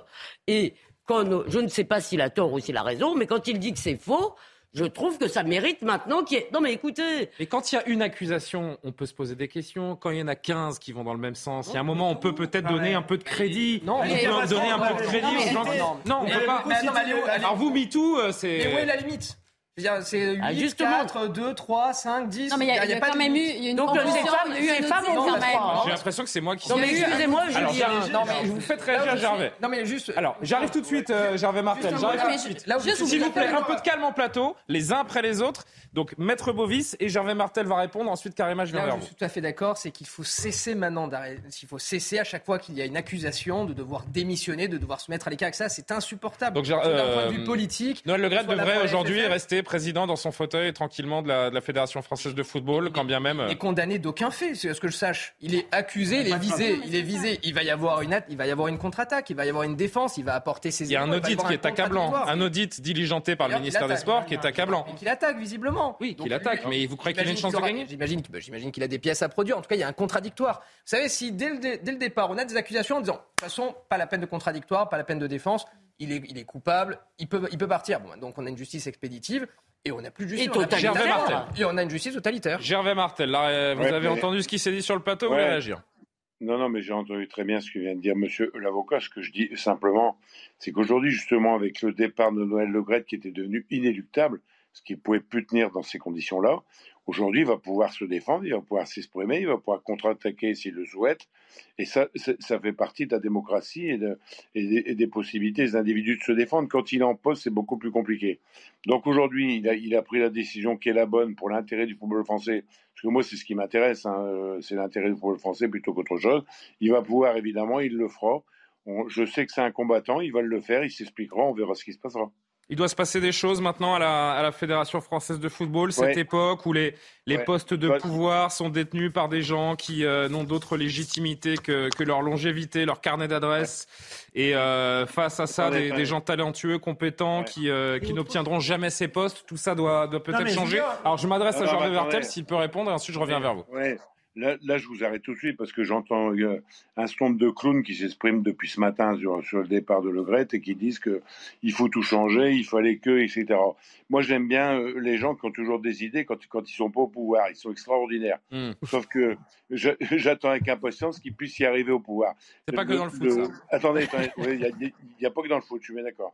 La, la fédération de foot, elle a des règlements, elle a euh, des statuts, il y a des votes qui existent. Le football amateur, il est représenté à hauteur de 60, euh, plus de 60% dans le foot français. Je, je ne dis pas qu'il n'y a pas des choses à faire, peut-être une présence plus importante dans le COMEX des gens du football amateur, mais globalement, encore une fois, moi, ce que j'attends, moi, de, de, ce qui se passe aujourd'hui, c'est d'abord bonne chance à Noël et il se défendra, il, évidemment, eux qui va le faire, mais que deuxièmement, on retrouve de la sérénité. Mais enfin, quoi, aujourd'hui, on a une, une, sélectionneuse qui est mise en cause euh, par les. Par J'allais vous en parler.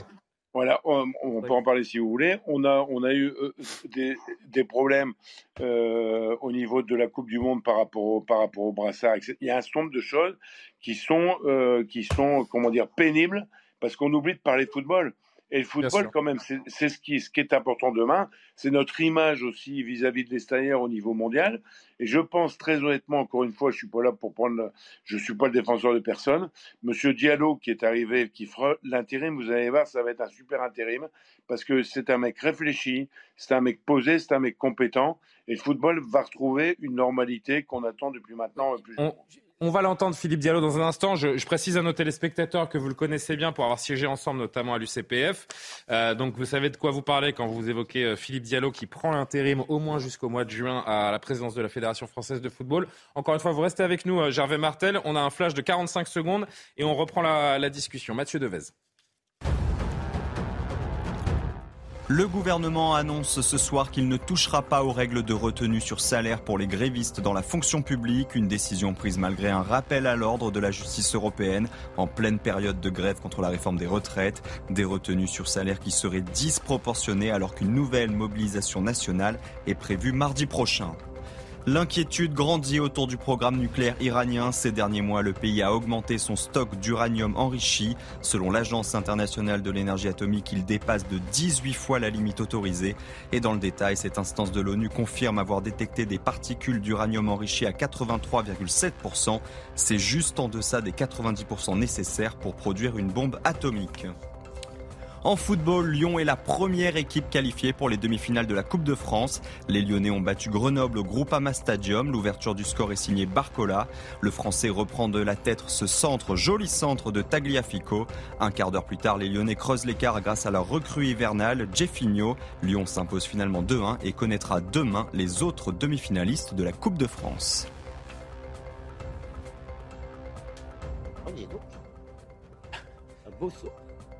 Pour cette belle célébration. Et les Lyonnais, donc, dans le dernier carré de la, Coupe de France du football. Il en est toujours question. Écoutez le président par intérim de la Fédération française de football, Philippe Diallo, aujourd'hui après le COMEX. Euh, moi, ce que je souhaite aujourd'hui, c'est que la fédération euh, euh, continue sa modernisation, qu'elle soit irréprochable dans les comportements, qu'elle soit exemplaire, et puis aussi qu'elle soit plus démocratique. C'est ce que, nous allons nous entreprendre à faire, puisqu'on va réformer les statuts de la fédération dans euh, les mois qui viennent pour faire en sorte que euh, la Fédération française soit l'expression la plus large possible de ces 12 000 clubs, de ces 2 millions de licenciés. Gervais Martel, vous avez commencé à l'évoquer, notamment avec l'affaire Corinne Diacre il y, a, il y, a, un instant. La plus grande fédération sportive de notre pays est en crise, dans une crise à plusieurs niveaux. Donc, comment vous l'expliquez ça? Ah, Ça dépend ce que vous appelez crise. Hein. Crise au niveau du président de la Fédé, oui crise vraisemblablement sur un certain nombre de décisions malheureuses qui ont été prises depuis deux, trois mois. Mais je pense que c'est une fédération qui a quand même aujourd'hui qui est solide parce qu'elle a apporté quand même, parce qu'on peut dire tout et n'importe quoi, mais 110 millions d'euros ou 115 millions d'euros football amateur euh, euh, cette année, chaque année à partir de maintenant. On a un certain nombre de clubs, c'est vrai, qui ont disparu dans la difficulté suite au Covid.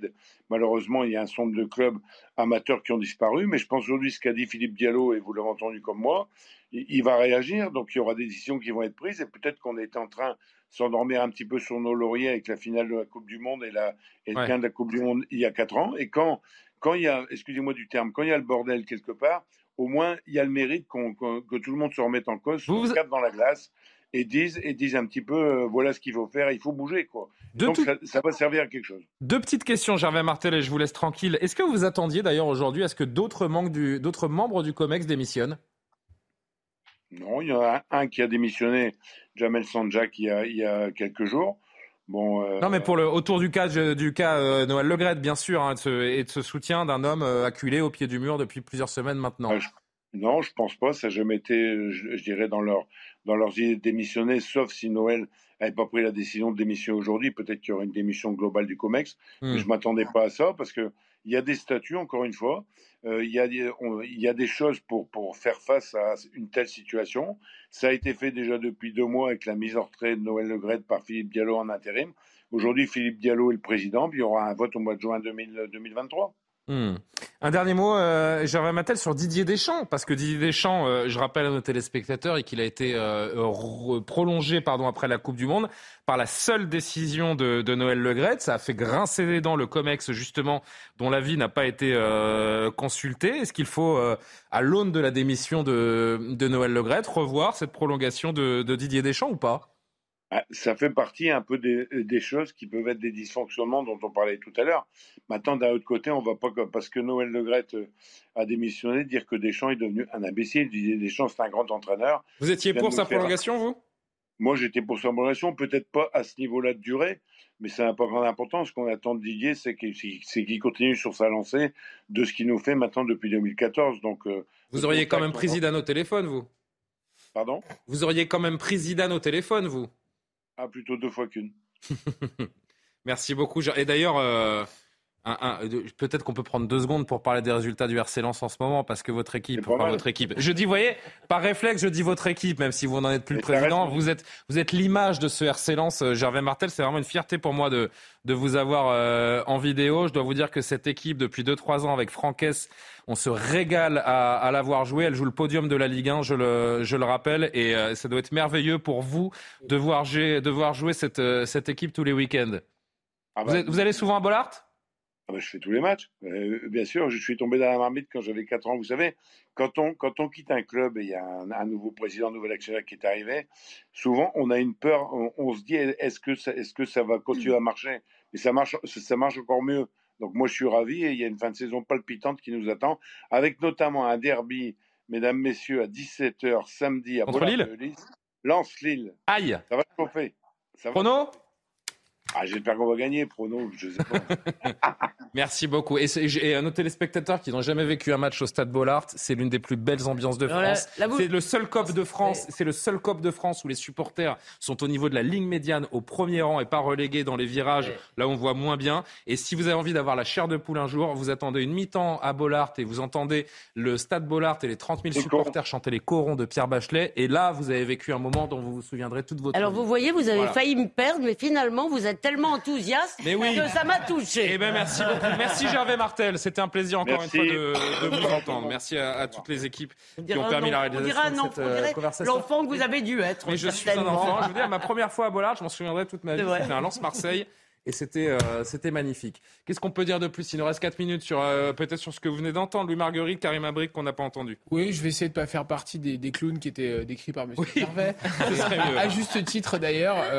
donc ouais, je connais pas évidemment le, le, détail du dossier. Je crois qu'il faut vraiment que les choses se calment maintenant parce que je pense que le président de la Fédération française de football et cette fédération, elles ont aussi un rôle public, elles ont un rôle de représentation de ce qu'est le football français à l'aune des compétitions qui nous attendent évidemment, passées et, et futures. Donc donc je pense qu'il faut que ça se calme. Je suis pas. Et je, pense que quand même, hein, je, juste un, point important, c'est qu'il y a quand même eu ce rapport hein, qui a été commandité par. Euh, on évoquait un peu, un peu juste un, contre lequel il porte plainte. C'est pas, hein, un rapport de justice, c'est pas. C'est un audit. Euh, et, il est logique que, en plus que l'État euh, se mêle de ces, de ces sujets-là parce que c'est aussi une entité, je veux dire à caractère public, mais en tout cas qui a un rayonnement, un rayonnement public. Je suis pas sûr que intenter une action en justice contre la ministre soit forcément Ah ouais, une mais bonne chose. on l'accuse. En tout cas, en tout cas, non, non, mais j'en sais rien, je connais pas Je le fond le du connais jeu. pas, mais, spécialement le voilà. vote, mais moi, Je si on je m'accusait d'harcèlement, Non, non, mais, oui, mais- euh, limite de viol, sans non, preuve, c'est pas sur l'harcèlement. euh, mais c'est pas- qu'on salissait mon- pardon, ma, pardon, ma réputation comme on l'a salué. Je- Non, mais j'ai pas euh, terminé. Je me défendrai et je oui, mais trouve c'est oui, mais très la- bien la ministre- la ministre- je, je vais, je défendre mon gouvernement, je vais défendre le, gouvernement, ça va pas vous surprendre. Je dis juste, je vais juste simplement, il faut le faire quand même, puisque je, mais je dis juste simplement, c'est que c'est un sujet administratif. En l'occurrence, elle commande, un- elle, dé- audit. C'est pas elle d'ailleurs qui le pousse, à, enfin, c'est pas elle qui pousse à très bien Elle démissionne, elle démissionne. Il y a un comex, il y a des instances, et d'ailleurs le sujet elle est un peu vite en besogne. Je, je dis juste simplement possible. que je suis pas sûr que ça permette de calmer le jeu que d'intenter une action justice. Karim Abrik qui attend. Karim Abrik. Karim Oui, Abrik. c'est normal qu'on se défende, mais je pense qu'il faut faire la part des choses entre des accusations criminelles et des accusations d'ordre administratif. Et là, on parlait sur une question de, de gestion. Et vous n'allez pas nécessairement en prison quand on critique votre gestion, mais est-ce que quand on critique votre gestion et que euh, vous avez, des, par exemple, des comportements déplacés, des comportements qui ne se font pas, euh, ben, est-ce que vous devez, est-ce qu'on on vous doit votre boulot? Il y a ça aussi. Et l'audit en question, donc, euh, c'était quand même sur sa gestion et c'était euh, les conclusions. Karima- étaient- Non, mais- non, mais Karima, je veux dire, pardon, les pardon, conclusions, pardon. les conclusions de mais l'audit. Karima, je- conclu- ouais. Juste dire que les conclusions de l'audit étaient accablantes pour lui. D'accord. Donc, on lui a reproché toutes sortes de choses de caractère Mais- déplacé mais envers pardon, les mais- femmes. Oui, bon, mais- après, il se défend, il dit non, c'est pas ça, mais il y a quand même eu. Mais pardon, mais Karima, pardon, la justice en France, et c'est la même chose qu'avec MeToo. On croit faire advenir la justice en s'asseyant sur les formes essentielles de la justice. On a mis très longtemps à les inventer, plusieurs siècles, et le fondement de la justice, c'est que c'est contradictoire. C'est qu'un accusé, un prévenu, ce que vous voulez, a le droit de se défendre. Parfait, il va se un défendre, rapport parfait. est une parole, je ne le mets pas en doute d'ailleurs, par principe, je n'en sais rien. D'accord Mais vous ne pouvez pas avoir un rapport qui décide. Si demain, je, commande, je dis, ah bah tiens, moi j'ai demandé à X, Y ou Z un rapport qui dit que Oui, mais c'est possible que sa gestion aujourd'hui, c'est mais s'il y a possible- 20 personnes qui le Et disent, qu'il ferait des qu'il remarques Non, sur les coiffures. Oui, mais c'est possible qu'aujourd'hui, sa gestion soit contestée aussi. il y a hein. deux choses. Que la Et gestion soit contestée sur un plan purement sportif, c'est un, compte, mais Dernier mot. un peu de calme, s'il vous plaît. qui, Maître. qui- qui soit viré du COMEX sur la base d'accusations est proprement scandaleux. Scandaleux. Qu'il soit viré parce qu'il a une mauvaise gestion sur le plan sportif, c'est la libre gestion d'une organisation, d'une- comme d'une entreprise, d'une association, etc. Mais on ne peut pas virer quelqu'un sur la base simplement d'accusations. Il n'a pas été viré, il a démissionné. Non, mais il a été poussé à la démission. elle- mais vous croyez qu'un homme, vous croyez qu'un homme qui a la puissance dans le football français de Noël Legrette est pas capable de se, de se défendre et de montrer les fondements de sa bien, de, de, de- hum, comment on dit, de Et sa bonne foi, et pardon. manifestement, Il a- il y a un moment, aujourd'hui- Il le fera, mais là- il a conscience qu'il est Non, mais- acculé. Non, mais là, il part du COMEX. Un avec- comex avec- qui l'a soutenu pendant des années, qui le demande, qui Bah, lui demande gentiment de céder la place. Il y a un moment, ouvrons les yeux sur certains agissements qui, qui appartiennent au passé et qui n'ont plus lieu d'être dans une Non, fédération qui entend faire le ménage. Vous y étiez Moi, je n'y étais pas. Hein. Je ne sais pas ce qu'il a fait. Donc- On donc parle d'agissements, mais peut-être qu'ils sont infondés, peut-être qu'ils Bon, sont bah, faux, tout le monde a menti. peut-être qu'ils sont Tout le exagérés. monde a menti Non, et je ne Noël Le n'a le jamais. euh, Mais je ne sais pas, je ne suis pas un pro-Legrette, encore une fois, mais je veux juste qu'on respecte le principe du contradictoire et surtout, Bien sûr. et non, mais surtout le, le principe qu'un individu qui est accusé est présumé innocent. Il est l'heure de vous réunir autour d'une belle image, Mais moi, je chers voulais savoir amis. si puisque- Johan était pour les, la démission. Oui, ben ça, vous verrez ça, vous verrez ça en coulisses. De toute façon, Est-ce que je aujourd'hui, ça a bien montré que rien n'a changé parce qu'avec le, le boulot euh, qui va continuer maintenant, on voit que ça n'a rien changé. Alors, euh, Est-ce que vous je pouvez peux dormir conclure cette tranquille. Tout le émission monde peut dormir Vous tranquille. avez une image. Ben oui, j'ai une image, mais si on m'empêche de la jouer, qu'est-ce que je fais? Oh non. Karima, Allez-y. je peux y aller? Ah ben, allez-y, J'ai votre, euh, j'ai votre, euh, votre accord. Euh, c'est la dernière image. Pour euh, cher maître, non, Louis Marguerite est au courant, c'est pas la première fois, mais chaque, euh, chaque, chaque soir, je- j'essaie de vous déconnecter de cette De actualité nous détendre. et Ouais. de vous détendre. Pour la de deuxième nuit parfois. consécutive. Comment Il y a des exercices de maths parfois. Non, merci. Ah oui, c'est vrai, on en a fait un il n'y a pas longtemps, c'est vrai. Mais là, il n'y aura, y aura pas de maths. Je ne vous solliciterai pas. L'aurore boréale. Allons-y, bien joué. Deuxième nuit consécutive, de nombreux particuliers ont pu Ah, immortaliser ah des aurores boréales au-dessus de la France. C'est ça qui est exceptionnel, un phénomène rarissime, habituellement observé euh, à de plus hautes latitudes. Pour le plaisir de nos yeux, vous avez plusieurs photographes amateurs qui ont publié, vous voyez ces, ces Wow. clichés sur les réseaux sociaux. Dimanche soir, seul le nord de la France pouvait profiter de ce spectacle. Cette nuit, il était visible sur une part bien plus importante du pays, des clichés dans le centre-val de, de Loire, sur le littoral vendéen, dans les cols de l'Isère. On a, il, y a, il y a des gens au Mont-Saint-Michel également qui ont aperçu une aurore boréale magnifique. Wow. Comment ça marche. Comment ça marche? Eh bien, c'est provoqué par des éruptions solaires. Les aurores boréales sont plus rares en France, où elles sont observables environ. Pardon, j'ai essayé de faire Vous avez Michel imité Chevalet. Ouais, j'ai essayé de l'imiter, mais j'ai raté. Elles sont observables environ tous les 10 ans en France, à condition que l'éruption solaire soit suffisamment forte et orientée dans la bonne euh, direction. Si vous voulez avoir plus de chances d'en voir, c'est évidemment dans les pays du Grand Nord qui en enregistrent jusqu'à plusieurs centaines par an. C'est de toute beauté. C'est- poétique, ça me donne envie d'écrire en vers, de- Sublime, Julien. et de- de- Ouais. d'écrire un poème à la bien, gloire de, à la gloire des, de la coupe de Je cheveux vous lance un défi, cher Julien. Demain, vous faites l'émission en Alexandre. Oui, c'est Tout à fait, on va essayer. Je vais, euh, je vais euh, essayer de, de m'entraîner cette nuit. C'est pas, pas gagné. Merci les amis, merci beaucoup. Merci à vous de nous suivre. Euh, Samira Oulet, Thierry Cabane euh, en rédaction, Jacques Sanchez à la programmation. Excellent Jacques Sanchez. D'ailleurs j'embrasse sa maman, ce qui me l'a demandé euh, prestement. Donc je m'exécute. Bonsoir Madame Sanchez. Bonne nuit et à demain pour Soir Info.